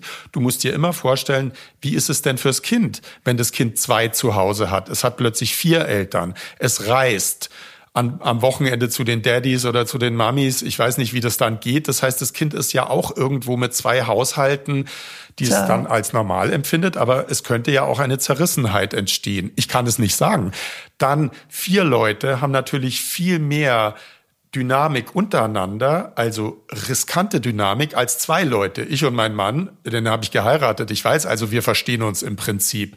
Zwei Paare, die miteinander eigentlich nicht verheiratet sind, sich vielleicht noch gar nicht so lange kennen, bergen natürlich für das Kind ein wahnsinniges Risiko. Also ich persönlich bin froh, dass wir nicht in die Verführung kamen, das so zu machen. Vom Ablauf her, Ich hoffe, ich entferne mich nicht allzu weit von deiner Frage. Wir wollten zuerst adoptieren.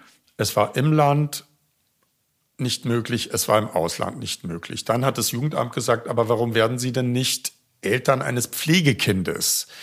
Wir haben dann ein langes Gespräch geführt. Wir haben dann beide gemerkt, wir möchten eigentlich keine öffentliche Familie werden, denn ein Pflegekind nicht aus dem Grund, dass es dir wieder weggenommen werden könnte, denn das wird gar nicht so oft gemacht, ähm, ist eine Sozialarbeit.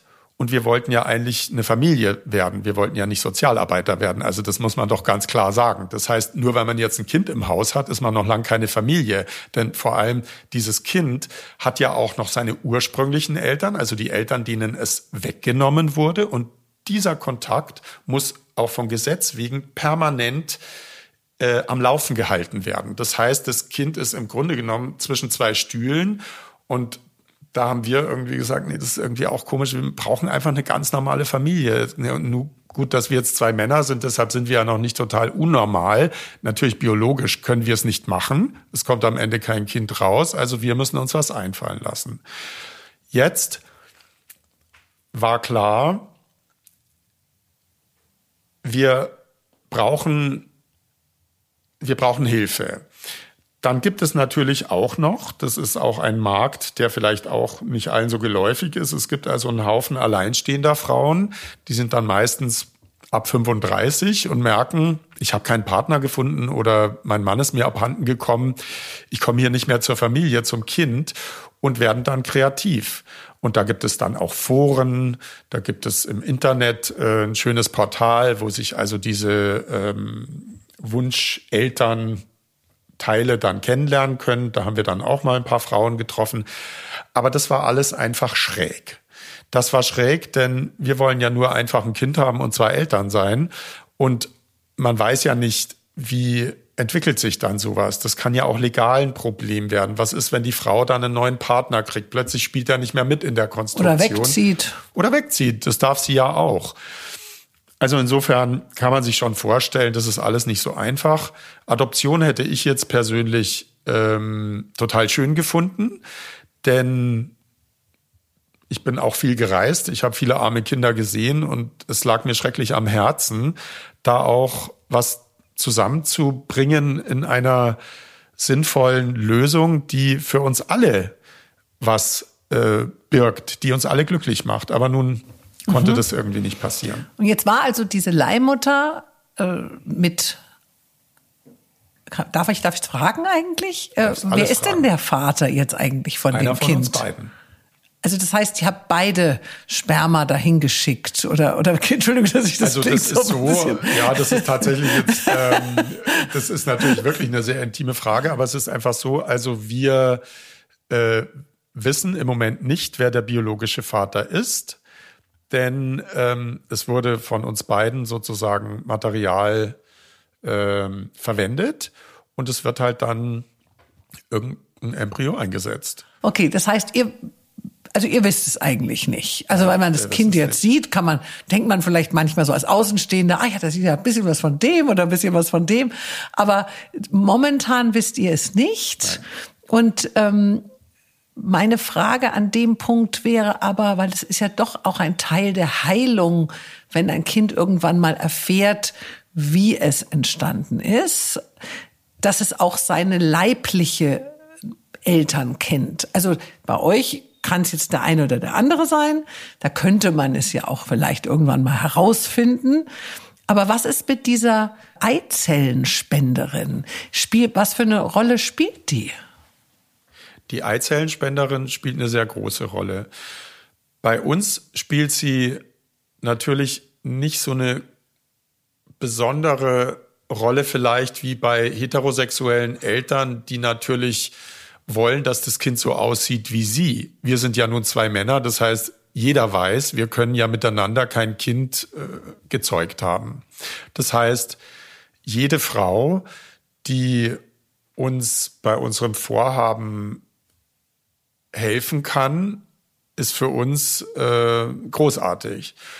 Und dadurch, dass es eben diese durchaus berechtigte Grenze gibt, dass die austragende Mutter nicht gleichzeitig die echte biologische Mutter eines Kindes oder eines Leihmutterkindes sein kann.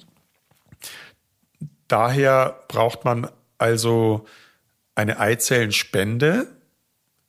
Bei Männern ist ja so eine, so eine Spende jetzt also nichts Besonderes. Bei einer Frau stellt man sich das jetzt vielleicht dramatischer vor. Du bist eine Frau, ich bin ja ein Mann, das weiß ich jetzt nicht so genau. Aber habt ihr die auch kennengelernt? Oder wird wir die haben die dann kennengelernt, aber wir haben sie nicht im Vorfeld kennengelernt, sondern man muss sich vorstellen, das ist auch, ja, das ist also wahnsinnig professionell organisiert.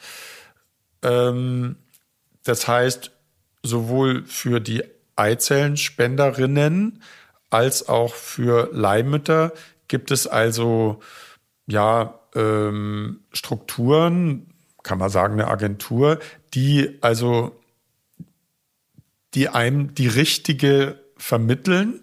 Und wir fanden das auch erstmal total befremdlich und haben aber dann lustigerweise unsere ähm, Eizellenspenderin dann später kennengelernt, als der Carlo schon geboren war, dann in Kalifornien und haben einen wunderschönen Tag mit der verbracht und sind seitdem auch in Kontakt. Das heißt, der Carlo, und das war eigentlich für uns das Wichtige, beide Frauen sollen für ihn zugänglich sein.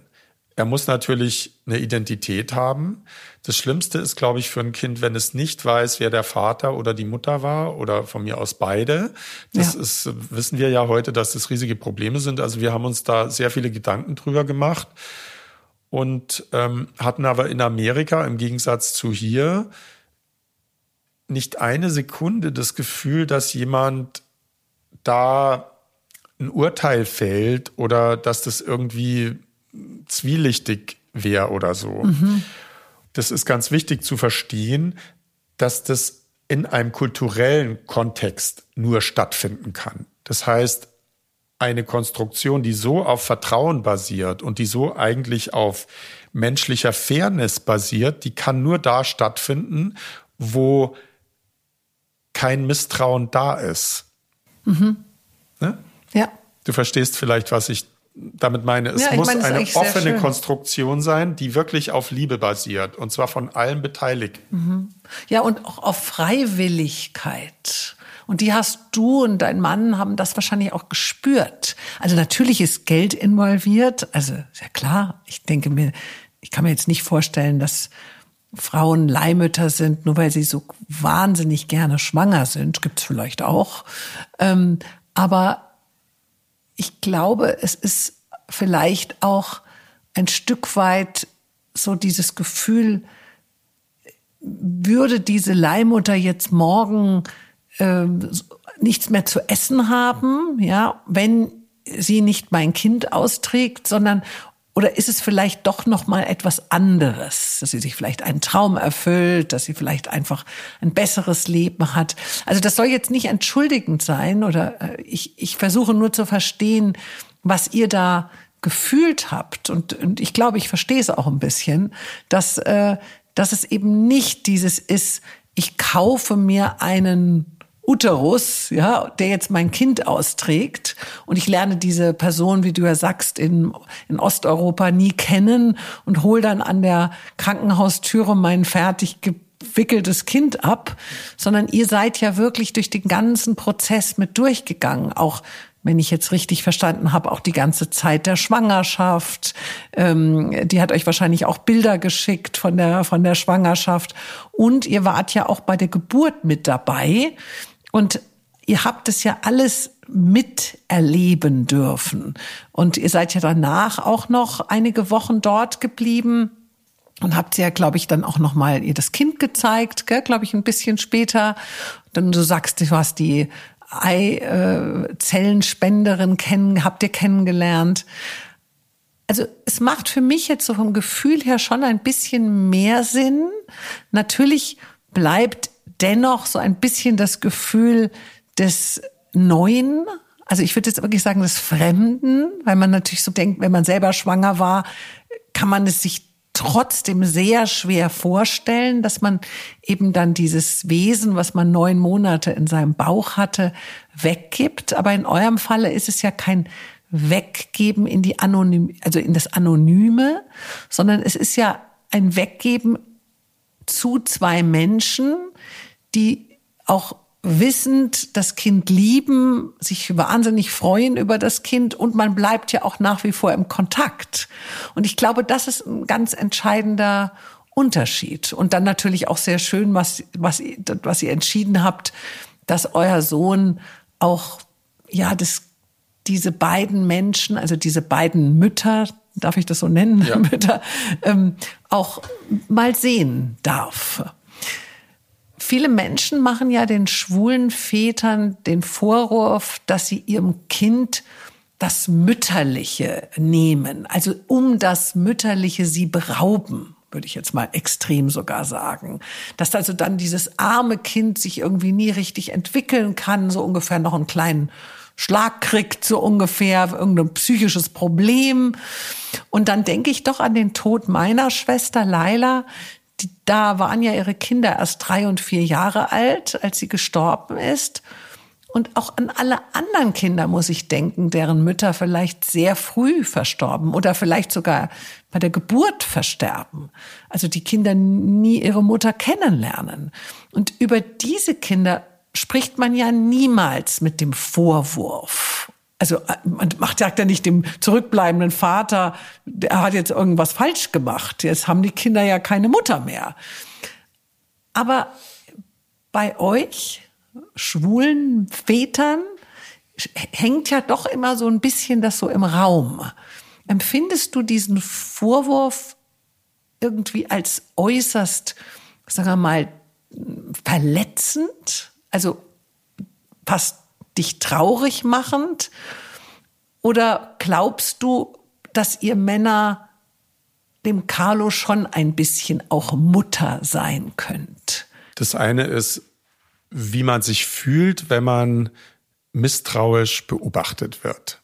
Das ist natürlich jetzt mal ein ganz spezieller ähm, Moment. Ne? Ich muss einfach dazu sagen, äh, so als schwuler Mann ist man das natürlich schon gewohnt. Denn in der Zeit, also seit ich jetzt, äh, sagen wir mal, offen schwul war, also mit, äh, sagen wir mal, ja, 22, 23, so hat es also so richtig dann begonnen, ist mir immer mal wieder Misstrauen begegnet. Also ich kann mich zum Beispiel dran erinnern, dass ich einmal von einer Freundin Taufpate sein sollte und ihr Mann, den ich sehr schätze und der mich auch sehr mag, hat aber dann gesagt, nee, das geht nicht, weil der ist schwul. Sie haben dann einen Taufpaten gewählt, mit dem sie heute gar nicht mehr befreundet sind. Also ähm, das hat also auch nicht so ein gutes Ende genommen, aber da war ich damals sehr erschrocken. Ich habe aber die Zähne zusammengebissen, denn es war noch eine Zeit, wo man als Schwuler nicht gerne so auffiel oder man wusste eigentlich gar nicht, wie soll man mit so einer Diskriminierung umgehen. Aber es war eine waschechte Diskriminierung. Und später, ich wollte ja schon seit 20 Jahren Kinder. Also ich wollte noch in einem Alter Kinder, da hätte ich noch wunderbar adoptieren können, ging aber rechtlich nicht, weil wir ja nicht heiraten können. Wir können ja erst seit 2017 heiraten. Daran sieht man mal wieder, wie die Gesetzgebung doch in der öffentlichen Wahrnehmung ähm, sehr wichtig ist. Also in dem Moment, wo etwas erlaubt ist vom Gesetz her, ist auch der Nimbus des Obskuren weg. Seit wir heiraten können, würde doch eigentlich kein vernünftiger Mensch, außer jetzt extreme äh, ewig gestrige, sagen, nee, das sollen die nicht. Warum sollen jetzt Männer heiraten oder Frauen heiraten? Also wir können doch sagen, die Gesellschaft hat sich doch in der Mehrheit eigentlich für die Akzeptanz dieser Möglichkeit entschieden, dass wir also jetzt heiraten dürfen. Das kam durch die Gesetzesumstimmung. Also da bin ich Frau Merkel sehr dankbar, die angeblich durch einen Lapsus diese Abstimmung herausgefordert hat. Aber ich behaupte mal, die wusste ganz genau, was sie da tut. Glaube ich auch. Ganz genau. Und wir haben also doch, glaube ich, jeder von uns, ich kann jetzt nicht so genau sagen, ich bin ja ein sehr aggressiver äh, Mann, wenn es um meine Rechte geht. Also ich bin jetzt nicht so ein Berufsschwuler, der dauernd irgendwie demonstrieren geht, aber sagen wir mal, ich lasse mir da nicht in die Suppe spucken. Also ich mache mein Ding und wenn jemand das nicht recht ist, dann äh, finde ich das schade. Ich bin sogar auch verletzt, aber ich bin mir dann selber doch näher als den anderen. Also ich muss nicht gefallen. Ich kann mich aber erinnern, dass in den letzten 20 Jahren, seit ich also einen Kinderwunsch verspürt habe, immer mal wieder da schon äh, Misstrauensbekundungen fielen, speziell von einer Freundin von mir, die mir noch vor, würde sagen, 15 Jahren klipp und klar gesagt hat, ein Kind braucht eine Mutter und einen Vater. Und deshalb ist das keine gute Idee. Also sie hat mir eigentlich nicht zugestanden, äh, diese Vaterschaft, die ich ja für ein Urrecht als Urrecht erachte. Jeder Mensch, der also äh, entweder zeugungsfähig oder auch nicht zeugungsfähig ist, kann doch eine Elternrolle einnehmen und hat natürlich auch den Wunsch danach. Gut, viele haben es nicht, da müssen sie es ja nicht machen. Bei mir war es ganz normal. Da ändert ja das Schwulsein nichts. Du willst Vater werden. Und das war für mich immer wieder eine starke Irritation, dieses Misstrauen zu spüren. Also ich fühlte mich fast so wie, ähm, ein, ja, als ob ich etwas äh, fordern würde, was mir nicht zusteht oder als ob ich kein Verantwortungsgefühl haben könnte. Also du merkst das schon immer als Schwuler, bist du so ein bisschen so ein, so ein, hast du so ein, vielleicht fast so einen liederlichen Nimbus, ja, also so die Schwulen, die sind doch immer so promisk und ne und immer geht's nur um Sex und äh, können sie auch ganz schnell überall herkriegen und was sollen die mit einem Kind? Also das sind alles so so Vorurteile, die mir schon immer sehr wehgetan haben. Denn erstens glaube ich, und das sehe ich ja auch bei meinen heterosexuellen Freundespaaren, also da geht's auch ganz schön zu in den Ehen, ja, was da so alles äh, ausprobiert wird oder ausprobiert werden will oder aber nicht darf und so weiter. Also wir sind alle nur Menschen. Ähm, und das andere ist einfach, dass es einfach so Rechte mir von außen gegeben werden, die ich ähm, ganz anders empfinde. Und das dann auch teilweise noch von Freunden. Also kurz gesagt, wir sind es eigentlich gewohnt, dass wir uns ähm, hauptsächlich vor uns selbst rechtfertigen müssen, was moralisch eigentlich okay ist.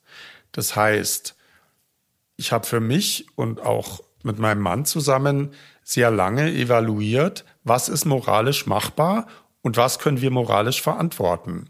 Natürlich kann man heute sagen, also das mit der Leihmutterschaft, das ist trotzdem schwierig, weil du hast ja den Weg äh, geöffnet für die Ausbeutung von anderen Frauen. Auch wenn jetzt eure Leihmutter vielleicht keine Ausbeutung erlitten hat, kann man sagen, ja.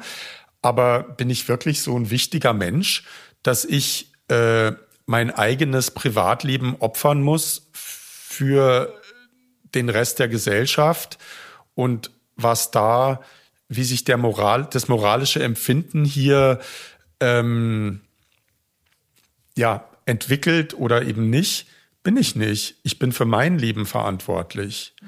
Ich bin für meinen Mann verantwortlich. Ich bin für meine Eltern verantwortlich. Ich bin für meine Familie verantwortlich. Und innerhalb dieser Familie, glaube ich, habe ich ein sehr hohes moralisches Empfinden.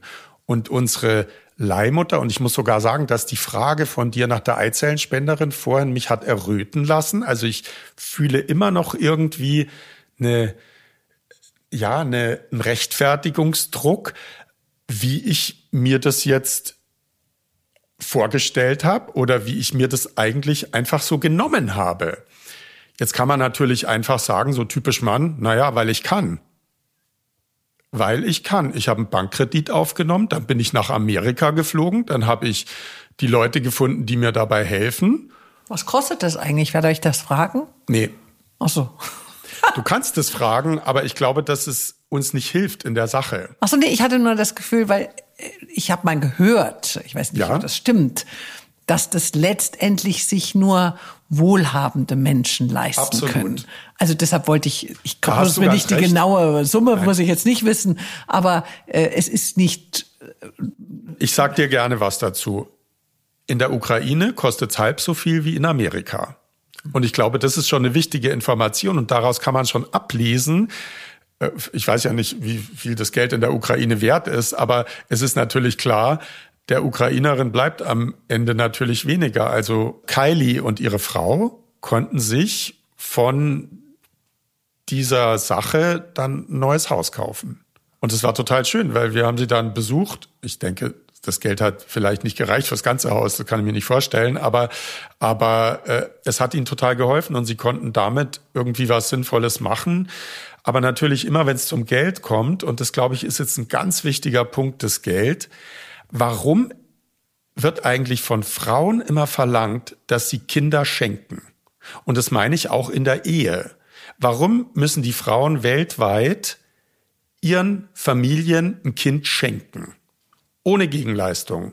Ich meine jetzt nicht, dass sich jeder ein Kind kaufen sollte, ne? verstehe mich richtig. Ja, ich weiß, was du meinst. Aber es geht darum, das Kind ist natürlich so rein, es darf nicht im Rahmen einer kommerziellen Abmachung ähm, zum Spielball werden. Und damit bin ich hundertprozentig einverstanden. Aber ich finde, die Frauenausbeutung, um die es doch hier immer wieder geht, die ist doch deshalb problematisch, weil die Frau schon per se immer alles gratis liefern muss. Ja, ist richtig. Und sie hat ja noch nicht mal eine Rente. Also wenn ich heute als Frau zu Hause bleibe und meinem Mann äh, das Leben schön mache, dann habe ich ja, also meine Mutter zum Beispiel hat aufgehört zu arbeiten, als wir auf die Welt kamen. Und sie hat keine Rente. Und jetzt, wo mein Vater tot ist, hat sie nur noch 60 Prozent seiner Rente. Also das heißt, eigentlich ähm, gehört sich meiner Meinung nach schon, dass auch Frauen für ihr Mutterdasein bez also bezahlt werden, also in Form von einer späteren Rente. Aber gut, das ist natürlich ein ganz anderes Thema, aber ich würde trotzdem noch mal aber gerne auf wichtig. dieses Ja, ist richtig, absolut. Das ist mir auch total wichtig, ja. wenn ich noch mal gerade ja. rein ja, natürlich. darf, weil ich glaube, es ist ein kulturelles Phänomen. Das heißt, es geht um Werte. Was ist was wert? Welche Arbeit ist was wert und wo ist Geld schmutzig und wo ist Geld nicht schmutzig. Und ich glaube, dass wir ein sehr feines moralisches System haben, das aber moralisch gar nicht so gut ist, wie es tut, wem was zusteht, wem äh, zum Beispiel auch ein Kind zusteht. Also ich finde die Einflussnahme besonders von Frauen was ja interessant ist, denn du bist eine Frau, die mir hier gegenüber sitzt und du stellst ja ganz, ganz konkrete und ähm, für mich auch teilweise schwierige Fragen. Die Frauen sehen das ganz besonders kritisch. Lustigerweise, je mehr Kinder sie haben, desto weniger Probleme haben sie mit unserem Projekt. Am meisten Probleme haben die Frauen mit Leihmutterschaft, die selbst keine Kinder haben. Die sind richtig renitent. Ah, ja. Wenn du also überall die Kommentarspalten liest, äh, neben, es wird ja jetzt ganz viel in der Presse auch beschrieben, ne, Leihmutterschaft. Es gibt auch ähm, im öffentlich-rechtlichen Fernsehen oder auch auf Privatsendern dann äh, Videos on Demand, die du nachschauen kannst. Wir haben viele Filme angeschaut, auch von Leihmütterfamilien. Wie leben die? Was sind das für Leute? Was sind das für schwule Eltern, die das gemacht haben? Wie wurden die dort porträtiert? Katastrophal teilweise. Wir würden das nie mitmachen. Äh, das ist auch Ausbeutung zum Beispiel, wie diese Familien dort dargestellt werden lächerlich gemacht werden. Die wissen gar nicht, wo sie da eigentlich reingeraten in so einem RTL-Sender oder in der Reportage. Also die Ausbeutung ist doch nicht nur da, wo wir sie vermuten, sondern die Ausbeutung ist doch eigentlich im System. Und ich finde, wenn du sagst, du darfst eine Frau nicht ausbeuten durch Leihmutterschaft, da müsste man doch erstmal sagen, die Frau darf erstmal nicht in ihrer Arbeit ausgebeutet werden und unterbezahlt werden, damit sie dann nämlich so einen Job machen muss, wie für uns.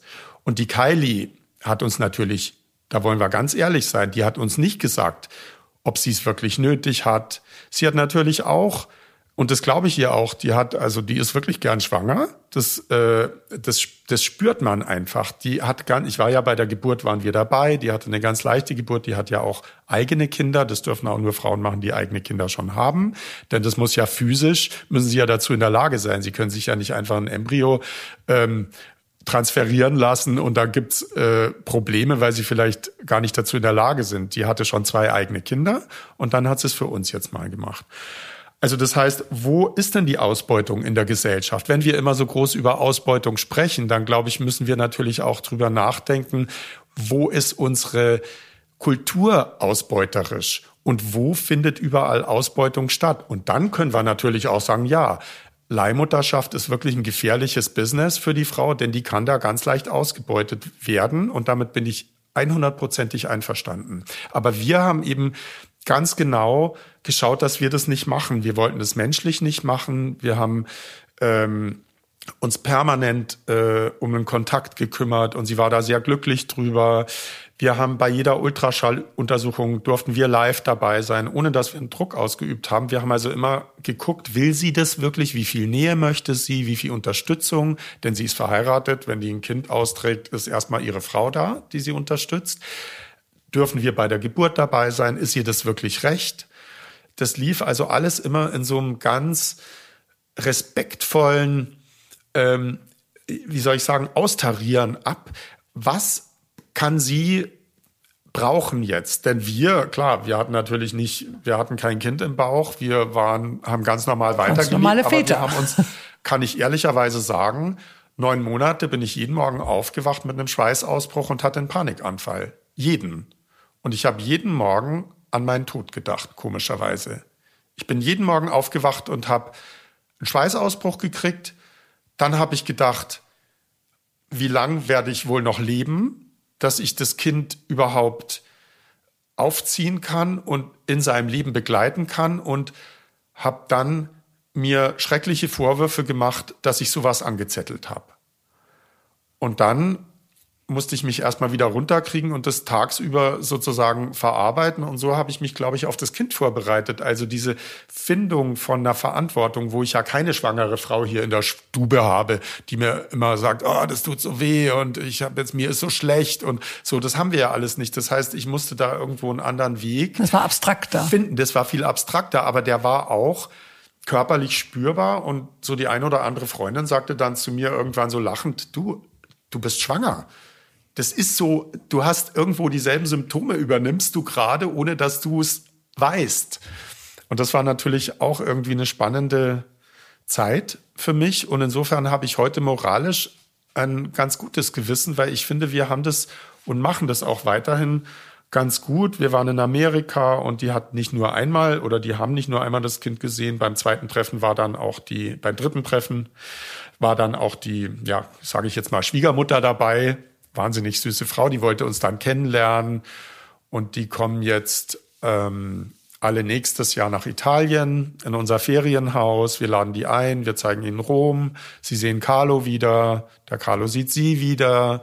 Und damit etablieren wir natürlich auch eine familiäre Freundschaft, von der wir hoffen, dass sie so weitergeht. Ja, das ist eine sehr ähm, ja, schlüssige Erklärung, die du hast und die Mütterlichkeit, wenn ich nochmal auf das zurückkommen darf, gibt es da so Momente, wo du sagst, ja, ich bin ein bisschen mütterlicher geworden, wenn man das mal so sagen darf.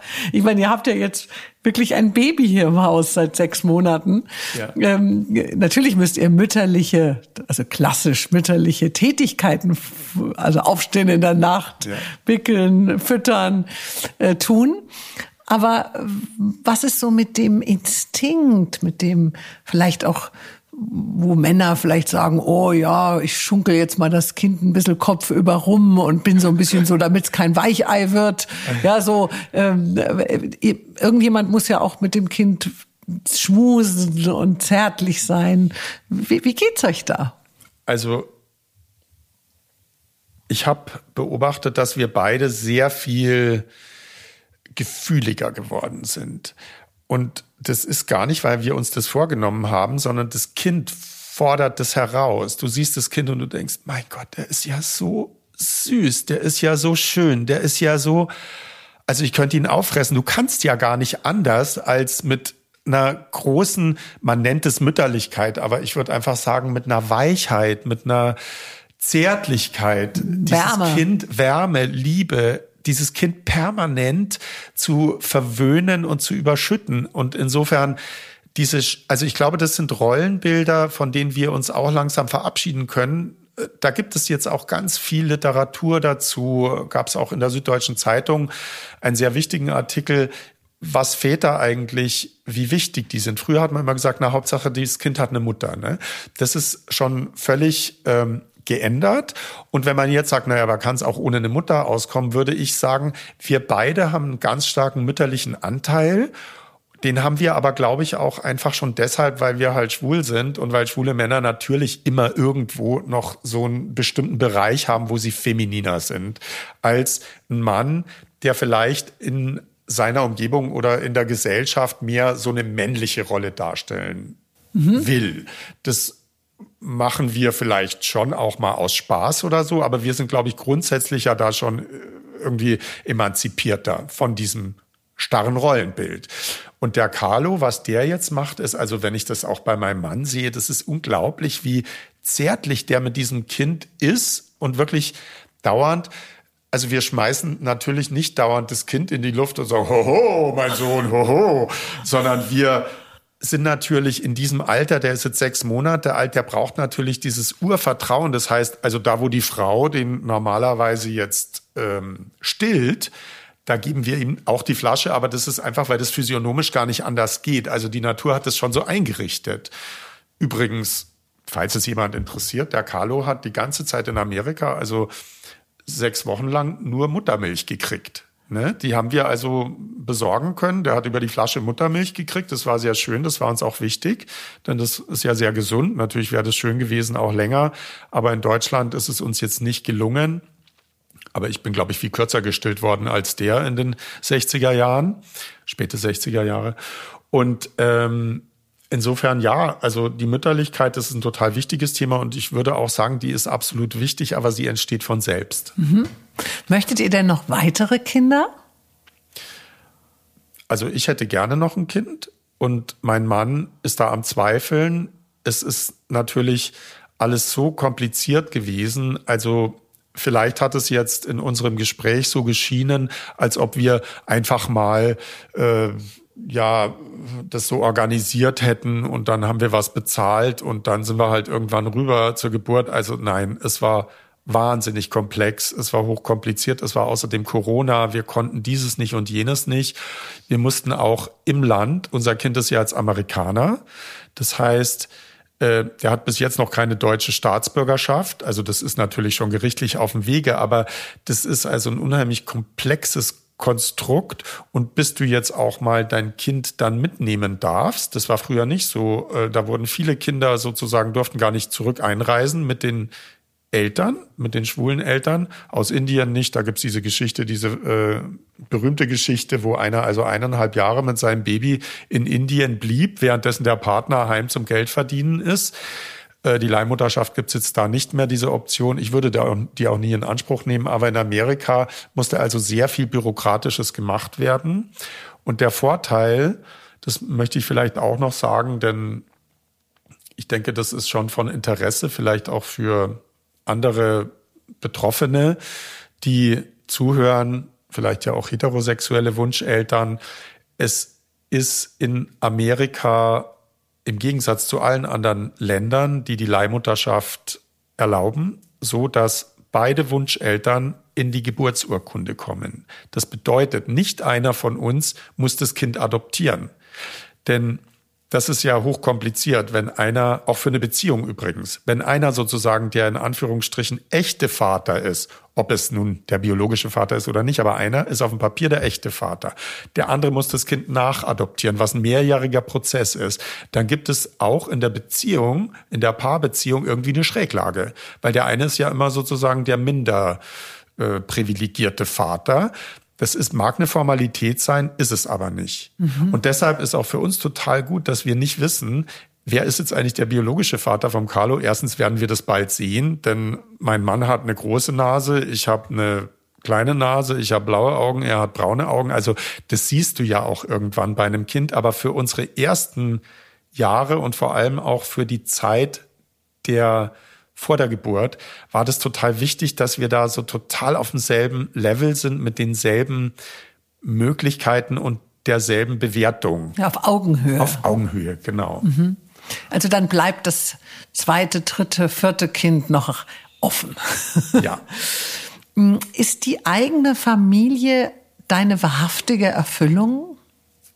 Ja, das kann ich heute wirklich so sagen. Wie gesagt, ich konnte das vorher nicht so begreifen. In der Zeit der Schwangerschaft war ich irrsinnig äh, nervös und auch oft durch den Wind. Und das hat sich dann auch noch gesteigert, bis wir losfliegen konnten. Wir sind ja vor der Geburt losgeflogen. Wir wussten also nicht, was wird jetzt passieren, wo wir hatten zwei Häuser gemietet an verschiedenen Orten und alles organisiert. Aber wir wussten ja nicht, kommt jetzt erstmal äh, ein gesundes Kind zur Welt? Wie geht's der Leihmutter? Wie geht's Kylie? Wie läuft das alles ab? Mein Mann war noch nie in Amerika gewesen. Ich habe schon total viel Zeit in Amerika verbracht, aber natürlich nicht in dieser Situation. Und ich habe das gleich gemerkt, dass es ein, einen ganz besonderen Lebensabschnitt für mich einläutet. Aber es war natürlich schon so, dass dieses kleine Kind, ich habe mich natürlich sofort in ihn verliebt, aber die Beziehung, die ist erst entstanden, weil er hat mir natürlich erst oder uns mit der Zeit erst gezeigt, was er für einen Charakter hat.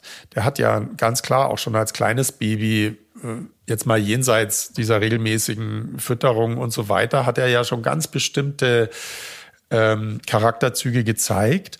Und je mehr wir uns kennengelernt haben und er ja auch uns kennengelernt hat, desto mehr sind wir ja eine Familie geworden. Wir waren ja zum Zeitpunkt der Geburt letztlich, ja, eine biologische Familie, aber keine, hm, keine emotionale, bewusste Familie noch gewesen. Und das hat sich natürlich jetzt in den letzten sechs Monaten rapide verändert. Und also für mich ist es traumhaft. Und wenn ich mir jetzt überlege, ich hätte es nicht gemacht aus Vernunftsgründen, weil es zum Beispiel moralisch verwerflich sein könnte oder auch andere Gründe oder auch einfach, weil ich nicht an Geld rankam, dann wäre das schon sehr schade gewesen. Ich denke, letztendlich geht es nur um die Liebe, die wir geben und die wir erfahren. Und würdest du sagen, dass dieses hm, Leben, was du jetzt hast oder was ihr jetzt habt, hast du das irgendwie all diese neun Monate der Schwangerschaft schon so ein bisschen geahnt? Oder ist das jetzt ganz anders. Das ist übrigens keine Frage äh, an dich jetzt als schwuler Mann, sondern ich meine, es ist ja letztendlich bei jedem Paar so, wenn das Kind dann da ist. Ich kann mich noch erinnern, wo meine Tochter auf die Welt kam, mein erstes Kind und ich aus dem Krankenhaus raus bin mit diesem kleinen Körbchen, ja, da ist die Welt eben plötzlich war eine andere. Und man muss das Kind auch erstmal kennenlernen und das Kind musste dich kennenlernen, wie du das ja vorhin schön sagtest. Also dieses, ähm, ja, wie man sich das so vorstellt. Wie, wie ist das jetzt für dich? Also ich konnte es mir überhaupt nicht vorstellen, wie es wird. Die Leute kamen auch immer hierher, die dies wussten, und haben gesagt, ja, aber wo ist denn jetzt euer Kinderzimmer? Dann habe ich gesagt, du, wir haben überhaupt kein Kinderzimmer, weil als ich dieses Haus hier gebaut habe vor zehn Jahren, da war die Möglichkeit, dass ich noch Vater werde, komplett absurd. Das heißt, hier ist natürlich überhaupt nichts reingeplant worden. Wir haben natürlich jetzt schon äh, für die Zeit, wo äh, der Carlo größer wird, natürlich müssen wir uns da was ausdenken. Dann werden wir halt aus unserem Schlafzimmer ausziehen, dann wird es das Kinderzimmer und wir würden halt woanders irgendwie kampieren. Was ich aber auch ganz sympathisch finde, dass man eben nicht alles schon so fertig hat. Äh, ne, entweder blau oder rosa gestrichen, bevor das Kind überhaupt da ist, ja, sondern man kann es sich eigentlich nicht vorstellen. Und ich wollte auch erstmal sehen, ja, wie ist denn das dann? Wie wird denn das Leben damit? Und es ist sicherlich ganz anders, als ich es mir vorgestellt habe. Ähm, aber ich muss ehrlicherweise sagen, ich habe mir erstmal gar nichts vorgestellt. Ich wollte, ich war nur neugierig auf diesen Menschen. Mehr habe ich mir nicht vorgestellt. Ich habe mir nicht vorgestellt, wie ich dann mit dem Kind im Kinderwagen hier um den Block schiebe oder wie er ähm, wie er mich anfasst oder wie er mich ansieht, das konnte ich mir gar nicht vorstellen. Und wenn, dann wäre das nie so intensiv gewesen, wie es jetzt tatsächlich ist. Aber er ist halt auch sehr, sehr kommunikativ, sehr aktiv. Du hast gesehen ja, ja, vorhin, als du ihn kennengelernt gesehen. hast, sofort schreit er und kniet hat mich da gleich und er angelacht. an. Und er ist also irrsinnig kontaktfreudig und also man kann mit ihm sehr viel besprechen ohne Sprache und das ist eigentlich genau das, was ich im Leben am schönsten finde, ist der Austausch mit Menschen. Und das ist mit unserem Sohn jetzt ein wunderbares Match. Ja, um ein, ein Stück reicher geworden seid ihr. Ich habe dich letztes Jahr einmal in deinem Atelier besuchen dürfen und war sehr beeindruckt, wie ausdrucksstark deine Werke sind. Fühlst du dich beruflich angekommen? Ja, da muss ich wirklich kurz drüber nachdenken. Also ich fühle mich beruflich im Moment angekommen. Der Unterschied zwischen meiner Kunst auf der Theaterbühne und der Kunst jetzt ist natürlich die fehlende Dreidimensionalität. Also ich mache jetzt heute flache Kunst, die einen Raum simuliert. Ich glaube, ich bin in einer großen Freiheit jetzt angekommen in der Kunst. Natürlich, Theater ist ein unglaubliches Zusammenspiel von vielen Menschen, von Ton, von Farbe, von Licht. Das kann man eigentlich gar nicht vergleichen mit einer anderen Kunst und deshalb hat es mich auch immer so berauscht. Aber das Leben, das du lebst, wenn du ein bestimmtes Produkt herstellst, hat natürlich immer eine Analogie zu diesem Produkt. Also das Making of ist analog zu dem Endprodukt. Das heißt, wenn ich heute ein Bild mache, dann steht ein handwerklicher Vorgang dahinter, den ich so im Theater natürlich nicht machen konnte. Das haben immer andere Menschen für mich erledigt. Heute habe ich jetzt einfach eine große Werkstatt, die ist sehr schmutzig. Du hast es gesehen, überall stehen Farben rum. Ich so schmutzig war sie Zwei nicht. Drucktische. doch, doch, die ist sehr schmutzig. Aber sie ist schmutzig von Farbe. Ne? Also das heißt, das, da kann man ordentlich äh, Dreck Ja. machen. Und ich habe zwei Drucktische. Es ist also ein körperlicher Vorgang. Und wenn so ein Bild gedruckt wird, die Leute sagen immer, ja, wo ist jetzt deine Druckmaschine? Natürlich drucken druckt ein Siebdrucker nicht äh, äh, ein Bild einfach so wie eine Maschine, sondern der muss einen körperlichen Vorgang, der muss eine Farbe durch ein Sieb pressen und viele Schichten drauflegen, damit diese Farbe anfängt zu leuchten. Aber was wichtig ist, ist doch das Making of. Das heißt also, welche körperliche Erfahrung mache ich, damit am Ende dann was Bestimmtes rauskommt. Und das ist eigentlich schon, finde ich, fast performativ. Meine Bilder sind ja überhaupt nicht in irgendeiner Form düster, sondern also sehr, sehr strahlend. Es geht mir immer ums Licht, es geht mir um die Farbe und das dann wieder verschränkt natürlich mit ähm, ja historischen Motiven oder auch großen Familienporträts. Ich habe jetzt auch angefangen, vielleicht auch ganz lustig. Ähm, zuerst fiel mir das gar nicht so auf, aber ich habe angefangen, Kinder zu drucken, also die ich gar nicht kannte, ne, so von Bildern runter. Und ähm, dann ist eben diese dieser Eindruck entstanden, äh, dass ich mich doch jetzt sehr stark eigentlich so an der Familie orientiere. Aber erstmal habe ich das gar nicht gemerkt und daraus ist jetzt eben diese Serie entstanden. Also Familienbilder, das also sprich, so wie man früher eben seine Familie malen ließ, so kann man sie jetzt heute eben in dieser Technik verewigen.